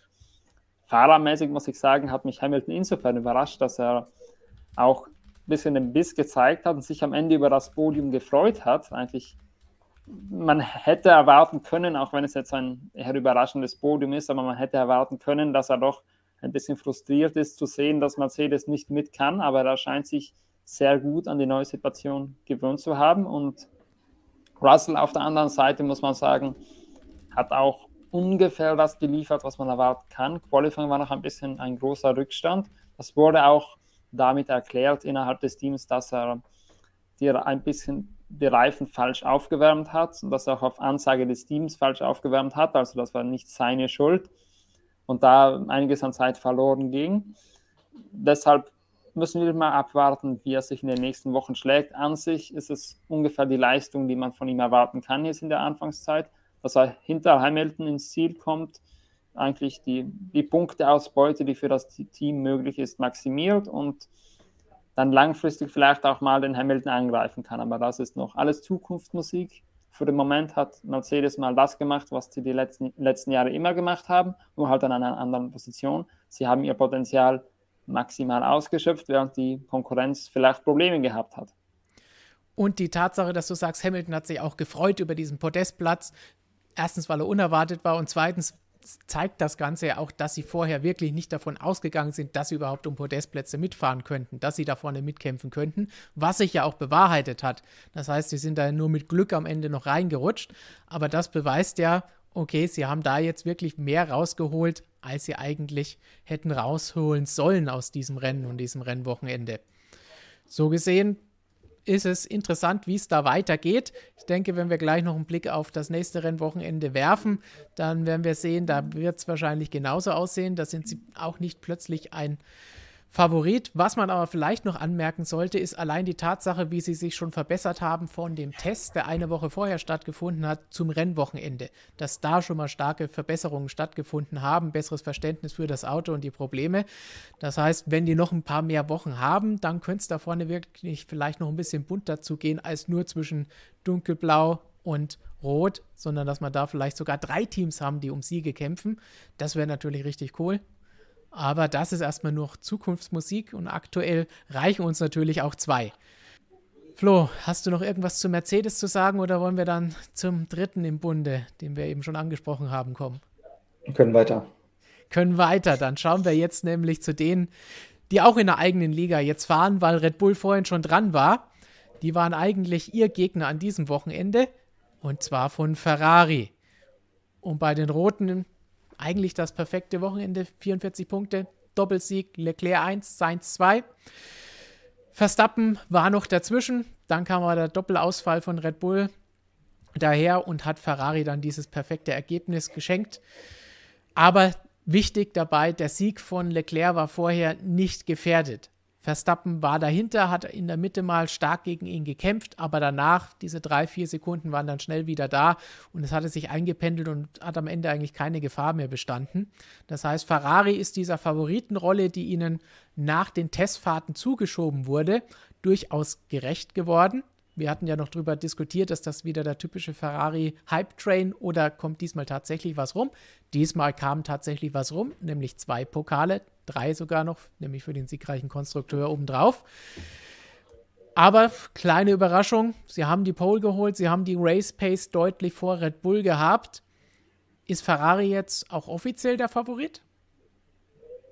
Ja, wir haben auf jeden Fall zwei Favoriten. Ich meine, das, ich bin davon ausgegangen, dass, dass es Ferrari und Red Bull werden also die dieses Jahr ein Stück vor Mercedes sind. Und dass das bei Ferrari jetzt auch nicht der übliche Testweltmeistertitel ist. Ähm, keine Ahnung, man hat es man hat's ihn so ein bisschen angewechselt. Natürlich immer hinterher dann leicht zu sagen, aber letztendlich, dass Ferrari diese Möglichkeiten hat, so ein Auto zu bauen, das steht völlig außer Frage. Also, dass, dass das jetzt dieses Jahr, ähm, das war 50-50 natürlich. Das kann ein Auto sein, das wieder nur für Platz 3, 4, 5 gut ist. Aber Ferrari muss man doch immer damit rechnen, dass sie ein Auto bauen, das für Siege gut ist. Und jetzt haben sie eins gebaut und sie haben zwei Fahrer, die das abrufen können, vor allem einen Fahrer, den ich auch ja schon, den man ja seit 2019 eigentlich auch für Siege vorsehen muss, sofern das Auto das hergibt. Und das hat Leclerc am Wochenende gezeigt und vor allem hat er auch gezeigt, dass, wie gesagt, wie er sich gegen Verstappen durchgesetzt hat. Das war absolut souverän. Ähm, wirklich, wirklich clever gemacht. Und äh, ja, also auf jeden Fall alles richtig gemacht. Was man aber auch angemerkt hat, Sainz war ein bisschen frustriert, weil er eben nicht der Sieger war. Ähm, man merkt, man weiß, dass Sainz sehr hohe Ansprüche hat und er hat sich ja letztes Jahr auch gegen Leclerc gut präsentiert, obwohl in meinen Augen Leclerc immer noch der schnellere Fahrer war. Und man hat jetzt aber gesehen, der Abstand, der war ja denkbar gering. Ich meine, die Zehntel im Qualifying, das ist alles gar kein Thema. Aber im Rennen ist er nicht so richtig da hinterhergekommen. Er hat es selber als sein schlechtestes Ferrari-Wochenende bezeichnet. Ein Tag, an dem er eben ja, eigentlich Dritter geworden wäre, wenn jetzt fast ab ins Ziel gekommen wäre. Ähm, es war sicherlich keine schlechte Leistung von Sainz, aber man merkt, dass er höhere Ansprüche hat. da muss man jetzt mal schauen, wie er mit so einem starken Leclerc zurechtkommt, wenn der jetzt in einem siegfähigen Auto nämlich solche Leistungen dann noch zeigt. Flo? Ja, Sainz muss man eigentlich sagen, er war ja schon vorher eigentlich der Meinung, dass es ein richtig schlechtes Wochenende war. Am Samstag hat er ja schon angesprochen, dass es eigentlich bisher in eines seiner schlechtesten Wochenenden war und sie nur eben auf Qualibase optimiert haben. Das erklärt vermutlich auch ein bisschen, warum er dann im Rennen nicht die Base von Leclerc und Verstappen mitgehen konnte, nämlich dass man nur die Probleme im Qualifying in den Griff bekommen wollte, dass er dort schnell ist und dann das Rennen halt gehofft hat, dass es gut abläuft. Im Endeffekt ging das ja auch auf. Im Endeffekt war er der drittschnellste Fahrer, den, oder drittschnellste vielleicht nicht, aber er war immer auf einem soliden dritten Platz den ganzen Tag lang. Auch ein Perez konnte ihn nicht attackieren, Hamilton auch, auch nicht. Und im Endeffekt denke ich, ist er ein bisschen zu kritisch mit sich selbst, denn wenn man an einem schlechten Tag Zweiter wird, dann will ich gar nicht wissen, was an einem, an einem guten Tag passiert. Dennoch bin ich da voll bei Flo. Leclerc ist an sich der schnellere Fahrer. Das war er schon im letzten Jahr. Letztes Jahr hatte nur Sainz ein bisschen immer das Glück auf seiner Seite, jeweils wo er aufs Podium gefahren ist. Außer Monaco war da immer noch ein bisschen das Glück im Spiel und er hat auch, er war halt dann vorne, wenn es was zu holen gab, während Leclerc dann doch ein paar mehr Probleme hatte. Und Sainz, denke ich, ist ein solider Fahrer, ein Top-Fahrer. Er kann Leclerc an einem guten Tag auf jeden Fall unter Druck setzen. Aber wenn ich jetzt an einen WM-Kampf denke, dann denke ich nicht an einen von Sainz und Verstappen, sondern da gehe ich dann schon davon aus, dass Leclerc eindeutig die Nase vorn haben wird über die Zeit, über die Rennen. Und dann Ferrari, wir kennen ja das Team aus der Vergangenheit, dann doch relativ früh die Entscheidung treffen könnte, dass man voll auf Leclerc setzt, vor allem wenn es mit Verstappen knapp wird. Aber das werden noch die nächsten Wochen zeigen, wie Sainz da performen kann. Aber ich gehe nicht davon aus, dass er Leclerc schlagen kann. Es, es wird auf jeden Fall spannend. Es war jetzt mal ein Rennen, aber es waren sehr starke Vorstellungen von Charles Leclerc und in der Form wird es wirklich schwierig für Sainz mal abwarten, wie wir immer so gerne sagen, wie es bei den anderen Rennen aussieht, wie es auf anderen Strecken aussieht, wie es aussieht, wenn Sainz vielleicht auch mal ein Erfolgserlebnis hat und ihn im Qualifying oder Rennen hinter sich lässt, ob das vielleicht irgendwas freischaltet. Aber es wird verdammt schwer. Leclerc, haben wir ja schon immer gesagt, ist da durchaus ein Monster, was das angeht und er ist sicherlich nicht schlechter geworden in der Zeit, in der er halt kein so super konkurrenzfähiges Auto hatte, wie er es jetzt hat. Ganz im Gegenteil. So, das waren alle unsere zehn Teams. Bevor wir jetzt unseren Ausblick auf das kommende Wochenende werfen, wo natürlich schon wieder das nächste Rennen ansteht in Saudi-Arabien, ganz kurz nochmal ein Blick auf eure Fragen. Denn passend zu Ferrari haben wir da eine Aussage von René, der letztes Jahr den WM-Kampf aus sportlicher Sicht fantastisch gefunden hat. Da ist fantastisch definitiv angebracht. Aber auf das politische Geplänkel zwischen Wolf und Horner, Mercedes und Red Bull hätte er verzichten können. Jetzt fragt René, was denkt ihr, wie werden sich in dieser Hinsicht Mattia Binotto und Loromekis verhalten, wenn es für Ferrari dieses Jahr ernsthaft um die WM gehen sollte? Wenn dann da vielleicht so ein bisschen Sticheleien auch von den anderen Seiten kommen, von Red Bull oder von Mercedes. Ich würde sagen, schwierig zu sagen, weil man immer ein bisschen in die Zukunft blickt, aber wenn wir uns mal die letzten Jahre so anschauen, da gab es doch zwischen den Top 3 Teams Ferrari jetzt ein bisschen weniger, nachdem sie nicht um eine WM gekämpft haben, aber allgemein gab es da durchaus ein paar Sticheleien und wenn es dann effektiv zu einem WM-Kampf kommt, gehe ich mal nicht davon aus, dass das hm, mit Samthandschuhen geführt werden wird. Aber gleichzeitig glaube ich auch, dass die Red Bull-Seite und aus der Zuschauerperspektive auch die Ferrari-Seite aus letzten Jahr gelernt hat, dass es langfristig für ihr Image nicht zielführend ist, so einen so eine Schlammschlacht gegeneinander zu führen. Deshalb denke ich, dass man sich doch ein bisschen besser benehmen wird wie im letzten Jahr Red Bull und Mercedes. Aber ich sage mal, wenn dann strittige Aktionen kommen, dann kann sich das sehr schnell hochschaukeln. Flo, wie hast du Binotto und Co. bislang erlebt? Glaubst du, dass die da auch so heiß dabei sind, wie es für Italiener gedacht ist? Ja, ich glaube, dass die so unter Spannung, unter Druck stehen bei Ferrari, jetzt mit diesem Auto, um eine WM zu fahren, dass die sich wahrscheinlich solchen Ablenkungen so gut wie es geht entziehen wollen. So ein Toto Wolf, der halt mit dem Weltmeisterteam seit Jahren da unterwegs ist, der haut dann nochmal auf den Tisch und macht dann halt die Büchse der Pandora mal schneller auf und lässt sich da auf alle Spielchen ein. Ich kann mir vorstellen, dass Ferrari sich wirklich so sehr auf das eigene Ding konzentrieren muss, ähm, dass die sich davon, ja, dass die sich davon fernhalten werden von solchen Sachen. Natürlich werden die auch politisch aktiv, wenn irgendwo versucht wird, den Stein in den Weg zu legen. Aber ich glaube, dass sie diesen verbalen Schlagabtausch und dieses Rumgetrommel ne, ähm, vor den Kulissen, dass die sich das sparen. Dass die, wenn dann hinter den Kulissen versuchen, Dinge zu regeln, aber dass sie nicht auf diesen, ja, auf dieses Palaver da einsteigen. Dann kommen wir auch noch etwas, das in Verbindung mit Ferrari steht, bei der Frage von der Zocker. Und der fragt Thema Motor. Der Mercedes-Motor ist seiner Meinung nach nicht schlechter geworden. Die anderen haben einfach aufgeholt.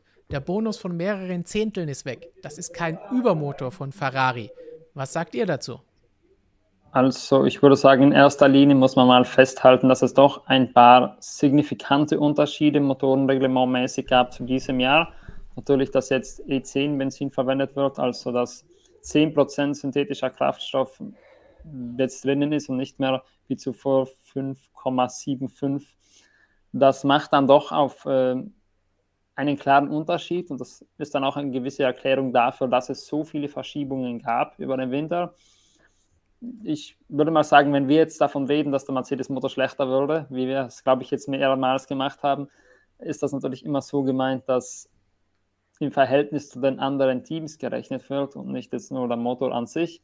An sich ist er sicher nicht unter Anführungszeichen schlechter geworden, aber ja, ich denke, ansonsten kann ich die Aussage nur unterschreiben. Die anderen Teams haben aufgeschlossen und überholt und Mercedes kann man jetzt mutmaßen, warum, aber vielleicht haben sie sich zu viel ein bisschen darauf verlassen, dass ihr Motor sowieso stark ist, während alle anderen auf den letzten Metern dieses bevor der, Mo bevor der Freeze kommt, nochmal alles auf dieses eine Projekt gelegt haben und dementsprechend auch einen Meter gut gemacht haben und überholt haben. Also ich glaube, dass Mercedes da was verpennt hat, kann ich mir eigentlich nicht vorstellen, weil die überlassen nichts dem Zufall und ruhen sich auch auf nichts aus. Also denen wird ja dieser Freeze genauso bewusst gewesen sein wie allen anderen auch, dass die jetzt einen Motor abliefern müssen, der über Jahre hinweg konkurrenzfähig sein muss. Ähm, aber ich könnte mir einfach vorstellen, dass tatsächlich äh, Ferrari besser gearbeitet hat. Ich meine, 2019 hatte Ferrari einen fantastischen Motor, ob der jetzt legal war oder nicht, unabhängig davon, sie haben ihn konstruiert, sie, haben, sie waren in der Lage, so einen ja. Motor zu konstruieren. Und wenn sie es auf legalen Wege geschafft haben, warum nicht? Also warum sollte Ferrari nicht tatsächlich einen besseren Motor gebaut haben als Mercedes? Das ist ja auch ein Ding, wo wir letztes Jahr öfter mal drüber gesprochen haben, wenn dann gleich irgendjemand im WM-Kampf aufgeholt hat und die andere Seite dann gesagt hat, oh, wenn die, wenn die jetzt hier so viel besser sind, dann, dann ist der Mercedes bestimmt der Frontflügel, der Heckflügel oder sonst irgendwas illegal. Ähm, es muss nicht immer alles illegal sein, nur weil irgendjemand sich verbessert. Es kann auch jemand anderes einfach mal gute oder bessere Arbeit abliefern. Und das scheint hier der Fall gewesen zu sein. Passend dazu vielleicht erstmal Danke an den Zocker für diese Frage und an Etienne für die Frage, wer hat denn jetzt den besten Motor im Feld nach diesem ersten Rennen? Traut ihr euch da eine Einschätzung abzugeben? Da ich eher an Ferrari glaube, dann sage ich auch Ferrari. Nein, also ich, wie gesagt, sie haben, sie können Motoren bauen. Enzo Ferrari hat nicht umsonst gesagt, dass Aerodynamik was für Menschen ist, die keine Motoren bauen können. Also der Spruch ist zwar schon 100.000 Jahre alt und eigentlich auch überhaupt gar nicht wahr, aber am Ende des Tages, ähm, wie gesagt, Ferrari als Motorkonstrukteur zuzutrauen ist ihnen das allemal. Und wenn man sieht, wie gut die Kundenteams sind, das spricht ja eigentlich nur dafür. Dem würde ich zustimmen. Dem würde ich zustimmen auf ganzer Linie. Ferrari scheint den besten Motor zu haben. Mal schauen, wie sich das über die nächsten Rennen so weiterentwickelt. Es gibt auch ein wunderbares eigenes Video über die Motoren. Könnt ihr euch nach dem Stream dann auch noch wunderbar anschauen bei uns hier auf dem Kanal. Und jetzt müssen wir natürlich auch noch einen Blick nach vorne werfen, denn am kommenden Wochenende wird ja schon wieder gefahren und das in Saudi-Arabien, wo wir ja erst vor wenigen Monaten gefahren sind beim vorletzten Saisonrennen der vergangenen Saison. Jetzt sind wir wieder da. Die Strecke kennen wir und da werfen einige Fahrer, wie wir hier in unserem Artikel auch schon wieder sehen, so ein bisschen das Fragezeichen auf, wird das Bouncing-Problem in Jeddah vielleicht noch schlimmer, als wir es jetzt gesehen haben bei den Testfahrten und am ersten Rennwochenende? Also das würde natürlich für den Charakter der Strecke ein bisschen sprechen. Es ist eine Highspeed-Strecke mit sehr vielen schnellen Passagen. Deshalb ist es durch und auch vielen schnellen Kurven, was man sagen muss. Dort ist es ja nochmal eine Spur problematischer, wenn der Abtrieb plötzlich kurz ausbleibt. Deshalb tendenziell anhand der Charakteristik würde man da natürlich zustimmen. Andererseits die Teams können jetzt eine Woche, auch wenn es nicht viel Zeit ist, vielleicht kleinere Sachen daran verändern. Sie haben jetzt auch in Bahrain schon ein bisschen gelernt, mehr noch zusätzlich zu dem, was sie bei den Testfahrten gelernt haben, wie man das Problem in den Griff bekommen kann, um den dadurch entstehenden Leistungsverlust, Leistungsverlust gleichzeitig doch ein bisschen zu minimieren. Also, ob es jetzt schlimmer wird oder ob es auf einem Level bleibt, wir werden es sehen. Gleichzeitig würde das natürlich, wenn jetzt Bouncing wirklich dort ein größeres Thema wäre, gegen Mercedes sprechen, sofern sie dieses, äh, dieses Problem bis dahin noch nicht vollkommen in den Griff bekommen haben, wovon wir mal nicht ausgehen, und mehr für Red Bull sprechen und auch Ferrari, die, deren Fahrtlage ja nicht so sehr von diesem Problem beeinträchtigt zu sein schien. Dann passend zur Strecke, wenn wir schon nach vorne blicken, kam von Marco die Frage, wurde die Strecke in Jeddah ausgebreitet für diese neuen Formel 1 Boliden? Es gab ein paar Veränderungen an der Strecke, hauptsächlich aber aus Sichtgründen, weil letztes Jahr das ja durchaus etwas kritisch war. Ja, genau. Von der Streckenführung selber bleiben eigentlich 22 Kurven komplett unverändert. Also an einigen wurden ein bisschen die äh, die Streckenbegrenzungen verschoben, damit man da bessere Sicht hat. Und eigentlich angepasst wurde das auch nur ganz leicht vom Verlauf her, die letzte Kurve. Dort ist jetzt am Exit ein bisschen mehr Platz. Das ist die Stelle, wo letztes Jahr Verstappen eingeschlagen hat. Dort wurde ein bisschen mehr Platz gelassen. Wird es auch keinen großen Unterschied machen, was die Streckencharakteristik an sich betrifft, aber das ist halt die einzige Änderung. Ansonsten seht ihr hier exakt so, wie wir im vergangenen Jahr das Debüt erlebt haben, damals noch mit einem Sieg von Lewis Hamilton. Das, denke ich, können wir jetzt schon prognostizieren, wird sich in diesem Jahr wahrscheinlich nicht wiederholen. Oder würdet ihr, ihr da widersprechen? Was ist euer Tipp fürs Wochenende? Also, also bleibt bei Ferrari. Also Mercedes wird es sicherlich nicht, weil in einer Woche eine Antwort darauf zu finden, das wäre selbst für Mercedes-Verhältnisse extrem, extrem stark. Und Mercedes sagt aber auch selber, dass, dass man ja von so einem schnellen Fix nicht ausgehen kann. Ähm, also ich, ich würde wieder auf Ferrari setzen. Also ich würde mich da jetzt wirklich schwer tun, 50-50 zwischen Ferrari und Red Bull. Nachdem Flo jetzt auf Ferrari gesetzt hat, muss ich natürlich, um ein bisschen Spannung reinzukriegen, sagen, Red Bull macht das Ding, also Verstappen. Aber ich meine, wir kennen die Strecke aus dem letzten Jahr. Es birgt immer das Potenzial für einen chaotischen Grand Prix in sich. Es birgt das Potenzial in sich für viele Unfälle. Deshalb, wenn es richtig chaotisch zugeht, wieso, wieso könnte nicht Mercedes vielleicht mal mit Glück einen Sieg abstauben? Das gab schon lange nicht. Das wäre vielleicht auch mal wieder eine Premiere. Sollte es das überhaupt in der Form schon mal gegeben haben in den letzten Jahren. Gut, dann gebt mal noch schnell ihr gerne auch im Chat euren Tipp ab. Top 3 für das kommende Wochenende für das Rennen in Saudi-Arabien. Ich sage jetzt einfach mal Verstappen, Leclerc, Hamilton. Du hast kein Vertrauen an Sainz und Perez? Es kann ja was Krasses passieren. Muss es auch, wenn Hamilton davor kommen soll. Also. Deshalb die Frage. Was tippt ihr? So, Platz 2 und 3 auch noch. Ähm, ja.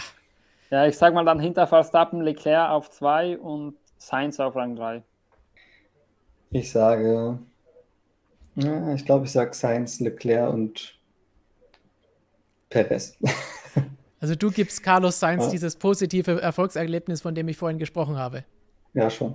Du, du willst einfach sehen, was passiert dann mit ihm. Kann er dann die nächsten Rennen ja. mit Leclerc mithalten? Gefällt mir, weil ich habe ja in unserem berüchtigten WM-Tippspiel ja auch gesagt, dass Sainz besser abschneidet als Leclerc in dieser Saison, als einer der wenigen bei uns. Also kann ich mich dem voll anschließen, sehe ich auch. Gute Idee, Flo. Finde ich gut so. Insgesamt, was erwartet ihr vom Wochenende? In unserer Umfrage hier am vergangenen Wochenende 32.000 von euch haben mitgemacht. Vielen Dank dafür. Haben 61 Prozent gesagt, super, es wird eine geile Saison. So hat mir das Auftakt drin gefallen. 29 Prozent haben gesagt, alles war drin, ordentlicher Auftakt. 10 Prozent haben gesagt, da geht noch mehr, das geht noch besser. Also ich muss sagen, ich erwarte das Rennen fast so sehnsüchtig wie das in der letzten Woche, aber wirklich nur fast. Denn die Strecke ist eine komplett andere wie Bahrain. Also ich würde fast sagen, wie Tag und Nacht unterscheiden die sich. Bahrain hat viele harte Bremspunkte. Saudi-Arabien hat wenige davon, dafür umso mehr richtig schnelle Kurven. Also es würde nicht überraschen, wenn das Kräfteverhältnis vor allem im Mittelfeld dann deutlich anderes ist. Und das, finde ich, bringt schon viel Spannung rein, dass man mal sieht, wie, wie verhalten sich die Autos, wie ist das Kräfteverhältnis auf einer komplett anderen Strecke. Und natürlich die allergrößte Frage, kommt Red Bull diesmal durch? Das dürfte das die große Frage sein. Nicht nur, wer hat vielleicht einen Kontakt mit der Mauer, sondern eben auch, hält die Technik jetzt bei allen Red Bull-Fahrzeugen, nachdem drei sich am vergangenen Wochenende verabschiedet haben. Und natürlich eine Frage noch, die wir schnell beantworten können, weil es noch keine Info dazu gibt. Von Emre, wisst ihr, ob Vettel dieses Wochenende fährt? Steht leider noch nicht fest. Das wird noch ein bisschen dauern und in letzter Sekunde entschieden. Nico Hülkenberg, wie er auch in unserem Interview verraten hat, bereitet sich so vor, als ob er dieses Wochenende fahren wird, wird dann auch entsprechend anreisen, ist zurückgeflogen nach Europa, um auch ein bisschen die Strecke im Simulator zu lernen, denn er ist ja letztes Jahr da noch nicht gefahren. Das heißt, da versucht er jetzt noch ein bisschen mehr bessere Vorbereitung rauszuholen, als das für das erste Saisonrennen möglich war. Und zum Abschluss noch ein paar Kommentare von euch, vom Professor Dr. Racer. Ich fand das erste Rennwochenende auf alle, Fälle gelungen. Ich kann mich Louis nur anschließen. Es ist schön, Ferrari wieder erfolgreich zu sehen. Schließen wir uns, denke ich, alle an. Ferrari, so eine große Marke, die wollen wir natürlich auch mit in dem Kampf sehen. Und dann soll der Bessere gewinnen. Und vom Professor Dr. Racer hinterher, McLaren war leider auch nicht das Orange von der Papaya an diesem Wochenende. Kann man, denke ich, nicht besser sagen. Das war das Einzige, was schade war am Wochenende. Darf man in den Trainings dasselbe testen wie bei den Testfahrten? Flowwiz Farbe etc. Oder gibt es da Regeln? Auch am Rennwochenende gibt es Flowwiz Farbe. Das heißt, Sie dürfen da entsprechend auch das machen. Das Auto muss allerdings zu jedem Zeitpunkt legal sein. Ja, und ich, ich kann mich erinnern, ich glaube, wir haben am dem Wochenende auch ein paar Mal Flowis gesehen. Also es ist nicht so eine Seltenheit, dass jemand mal mit Flowis fährt oder auch mit diesen ähm, anderen Konstruktionen, die am Auto angebracht sind, um irgendwie die Luftströme zu messen. Also es ist keine Seltenheit. Und dann haben wir jetzt noch drei Prognosen von Romeo. Mal schauen, was wir zu diesen Prognosen sagen. Daumen rauf oder runter, ihr im Chat könnt mitmachen. Romeo, meine Prediction 1 von 3. Hülkenberg wird 2022 Stammpilot. Uh. Ich glaube, dass das passiert, ja. also Jetzt möchte ich aber das Szenario hören, wie das passieren sollte. Flo. Er, er, sa er sagt in der Prediction natürlich nicht bei welchem Team. Ja, klar, aber es ist, glaube ich, liegt auf der Hand. Ne, dass, äh, muss gucken, wie Vettel performt, wenn er wiederkommt mit diesem Auto. Ja. Und am Ende des Tages ähm, es gab ja letztes Jahr schon Gerüchte, dass Aston Martin das Vettels Rolle oder Position in Frage gestellt hat. Und ich sag mal, wenn er da jetzt sich nicht irgendwie als Teamleader herauskristallisiert, auch in dieser schwierigen Situation, könnte ich mir schon vorstellen, dass dort ein Wechsel stattfindet. Okay, dann haben wir da ein 2 zu 1 im Chat. Hm, einige stimmen zu, einige warten noch ab was sie antworten. Dann kommen wir zur zweiten Vorhersage von Romeo. Hamilton und Vettel beenden nach 2022 die Karriere. Oh, das würde ja der Tatsache mit dem Hülkenberg fast schon ein bisschen widersprechen, weil da müsste er fast schon während der Saison 22 die Karriere beenden. Aber gut, auch hier sage ich nein. Schon allein, weil zwei Fahrer und ich glaube in dem Fall nicht, dass Lewis die Karriere beendet, weil dann bräuchte er jetzt schon gar nicht fahren, wenn er weiß, wir haben dieses Jahr hart zu kämpfen. Jetzt arbeitet er, damit sie spätestens nächstes Jahr ein Auto haben, mit dem er wieder Weltmeister werden kann. Also, das könnte er sich so sparen. Ja. Also Hamilton glaube ich auch nicht, weil er hat ja auch noch Vertrag für nächstes Jahr und Vettel hingegen ist schon wahrscheinlich. Aber nachdem die Frage ja für beide formuliert ist, müssen wir da nicht auf die. Einzelnen eingehen. Bei Vettel ist es die Sache, muss er sie beenden, weil er keinen Vertrag bekommt oder würde er woanders was finden oder hat er eh keine Lust mehr? Also da gibt es mehr Möglichkeiten, über die man da diskutieren könnte. Und Prognose 3 von 3 von Romeo. Sainz wird Weltmeister, Leclerc und Verstappen und Hamilton je einen Punkt dahinter. Zu viel, Net zu viel Netflix, zu viel Netflix geschaut? also nein. Also. Also das ist eine das sehr gewagte Variante. Also da sage ich nein. Äh, so enger WM-Kampf mit vier Fahrern am Ende innerhalb von einem Punkt, das wäre natürlich spektakulär, aber ich glaube, letztes Jahr mit der Entscheidung auf der letzten Runde, das war schon unrealistisch. Vielleicht dürfen wir da jetzt nicht so voreilig sein und sagen, das kann gar nicht passieren, aber ich würde eher sagen, nein. Und auch Sainz von den Vieren, der sich durchsetzt, selbst wenn ich sage, dass er besser ist als Leclerc, abschneidet bei meinem Tipp letzte Woche. Ich weiß nicht. Aber ich muss sagen, ich halte auf jeden Fall Romeo die Daumen, dass sein Tipp aufgeht. Und das würde ja bedeuten, dass wir eine richtig geile Saison erleben. Das auf alle Fälle. Und ganz ehrlich, am Ende, wenn das so ausgeht, so spannend bis zum letzten Rennen wieder ist, dass ein Punkt entscheidet zwischen vier Fahrern, dann ist völlig egal, wer von den Vieren der Weltmeister wird, denn die haben es dann alle verdient. Und ähm, die größten Gewinner sind am Ende ihr da draußen und auch wir, die sich das Ganze anschauen durften, die darüber diskutieren durften und die hoffentlich einfach eine geile Saison erlebt haben, die dann sogar noch die vom letzten Jahr übertreffen würde. Wenn ihr Fragen habt, wie immer, Hashtag AskMSM unter jedem unserer Videos posten und vielleicht seid ihr dann bei einem der nächsten Male wieder mit dabei. Ansonsten am Wochenende natürlich wie immer Live-Ticker auf unserer Webseite motorsportmagazin.com. Artikel jede Menge, die Flo und Flo hier schreiben. Videos von Christian schon mal vormerken für die Zeit nach dem Rennwochenende haben wir auch noch ein schönes, langes, ausführliches Interview wieder für euch, diesmal mit Gerhard Berger, das Christian in Abu Dhabi bzw. Abu Dhabi in Bahrain geführt hat, jetzt gestern. Sehr, sehr schöne Einblicke in seine Karriere als ehemaliger Ferrari-Fahrer, auch noch passend zum Thema. Also jede Menge spannende Dinge, natürlich auch Vlogs und News-Videos am Wochenende direkt aus dem Fahrerlager in Jeddah und auch wieder jede Menge Livestreams mit Beurteilungen vom Rennen und den Teams ab nächster Woche. Und Danke für über 160.000 Abos auch noch an euch. Ihr seid einfach die Besten. Habt ihr noch irgendwelche abschließenden weisen Worte, die ihr an unsere Zuschauer richten wollt? Ich könnte mich jetzt nur wiederholen. Mit dem Signature-Spruch vom letzten Mal. Randhal Randhalten und Rennen fahren. Sehr schön, das gefällt mir. Das, das wird unser neues Ende. Perfekt. Hast du was Besseres zu bieten, Florian? Äh, nein, ich glaube, das kann ich nicht toppen. Auf jeden Fall alle im Zeitplan auf unserer Webseite nachschauen, wann gefahren wird, damit ihr keine Session verpasst und dann zum Rennen einschalten. Es gibt sicher wieder sehr viele interessante Aktionen und ein hoffentlich sehr spannendes Rennen. Und damit Rand halten, Rennen fahren. Bis zum nächsten Mal. Ciao.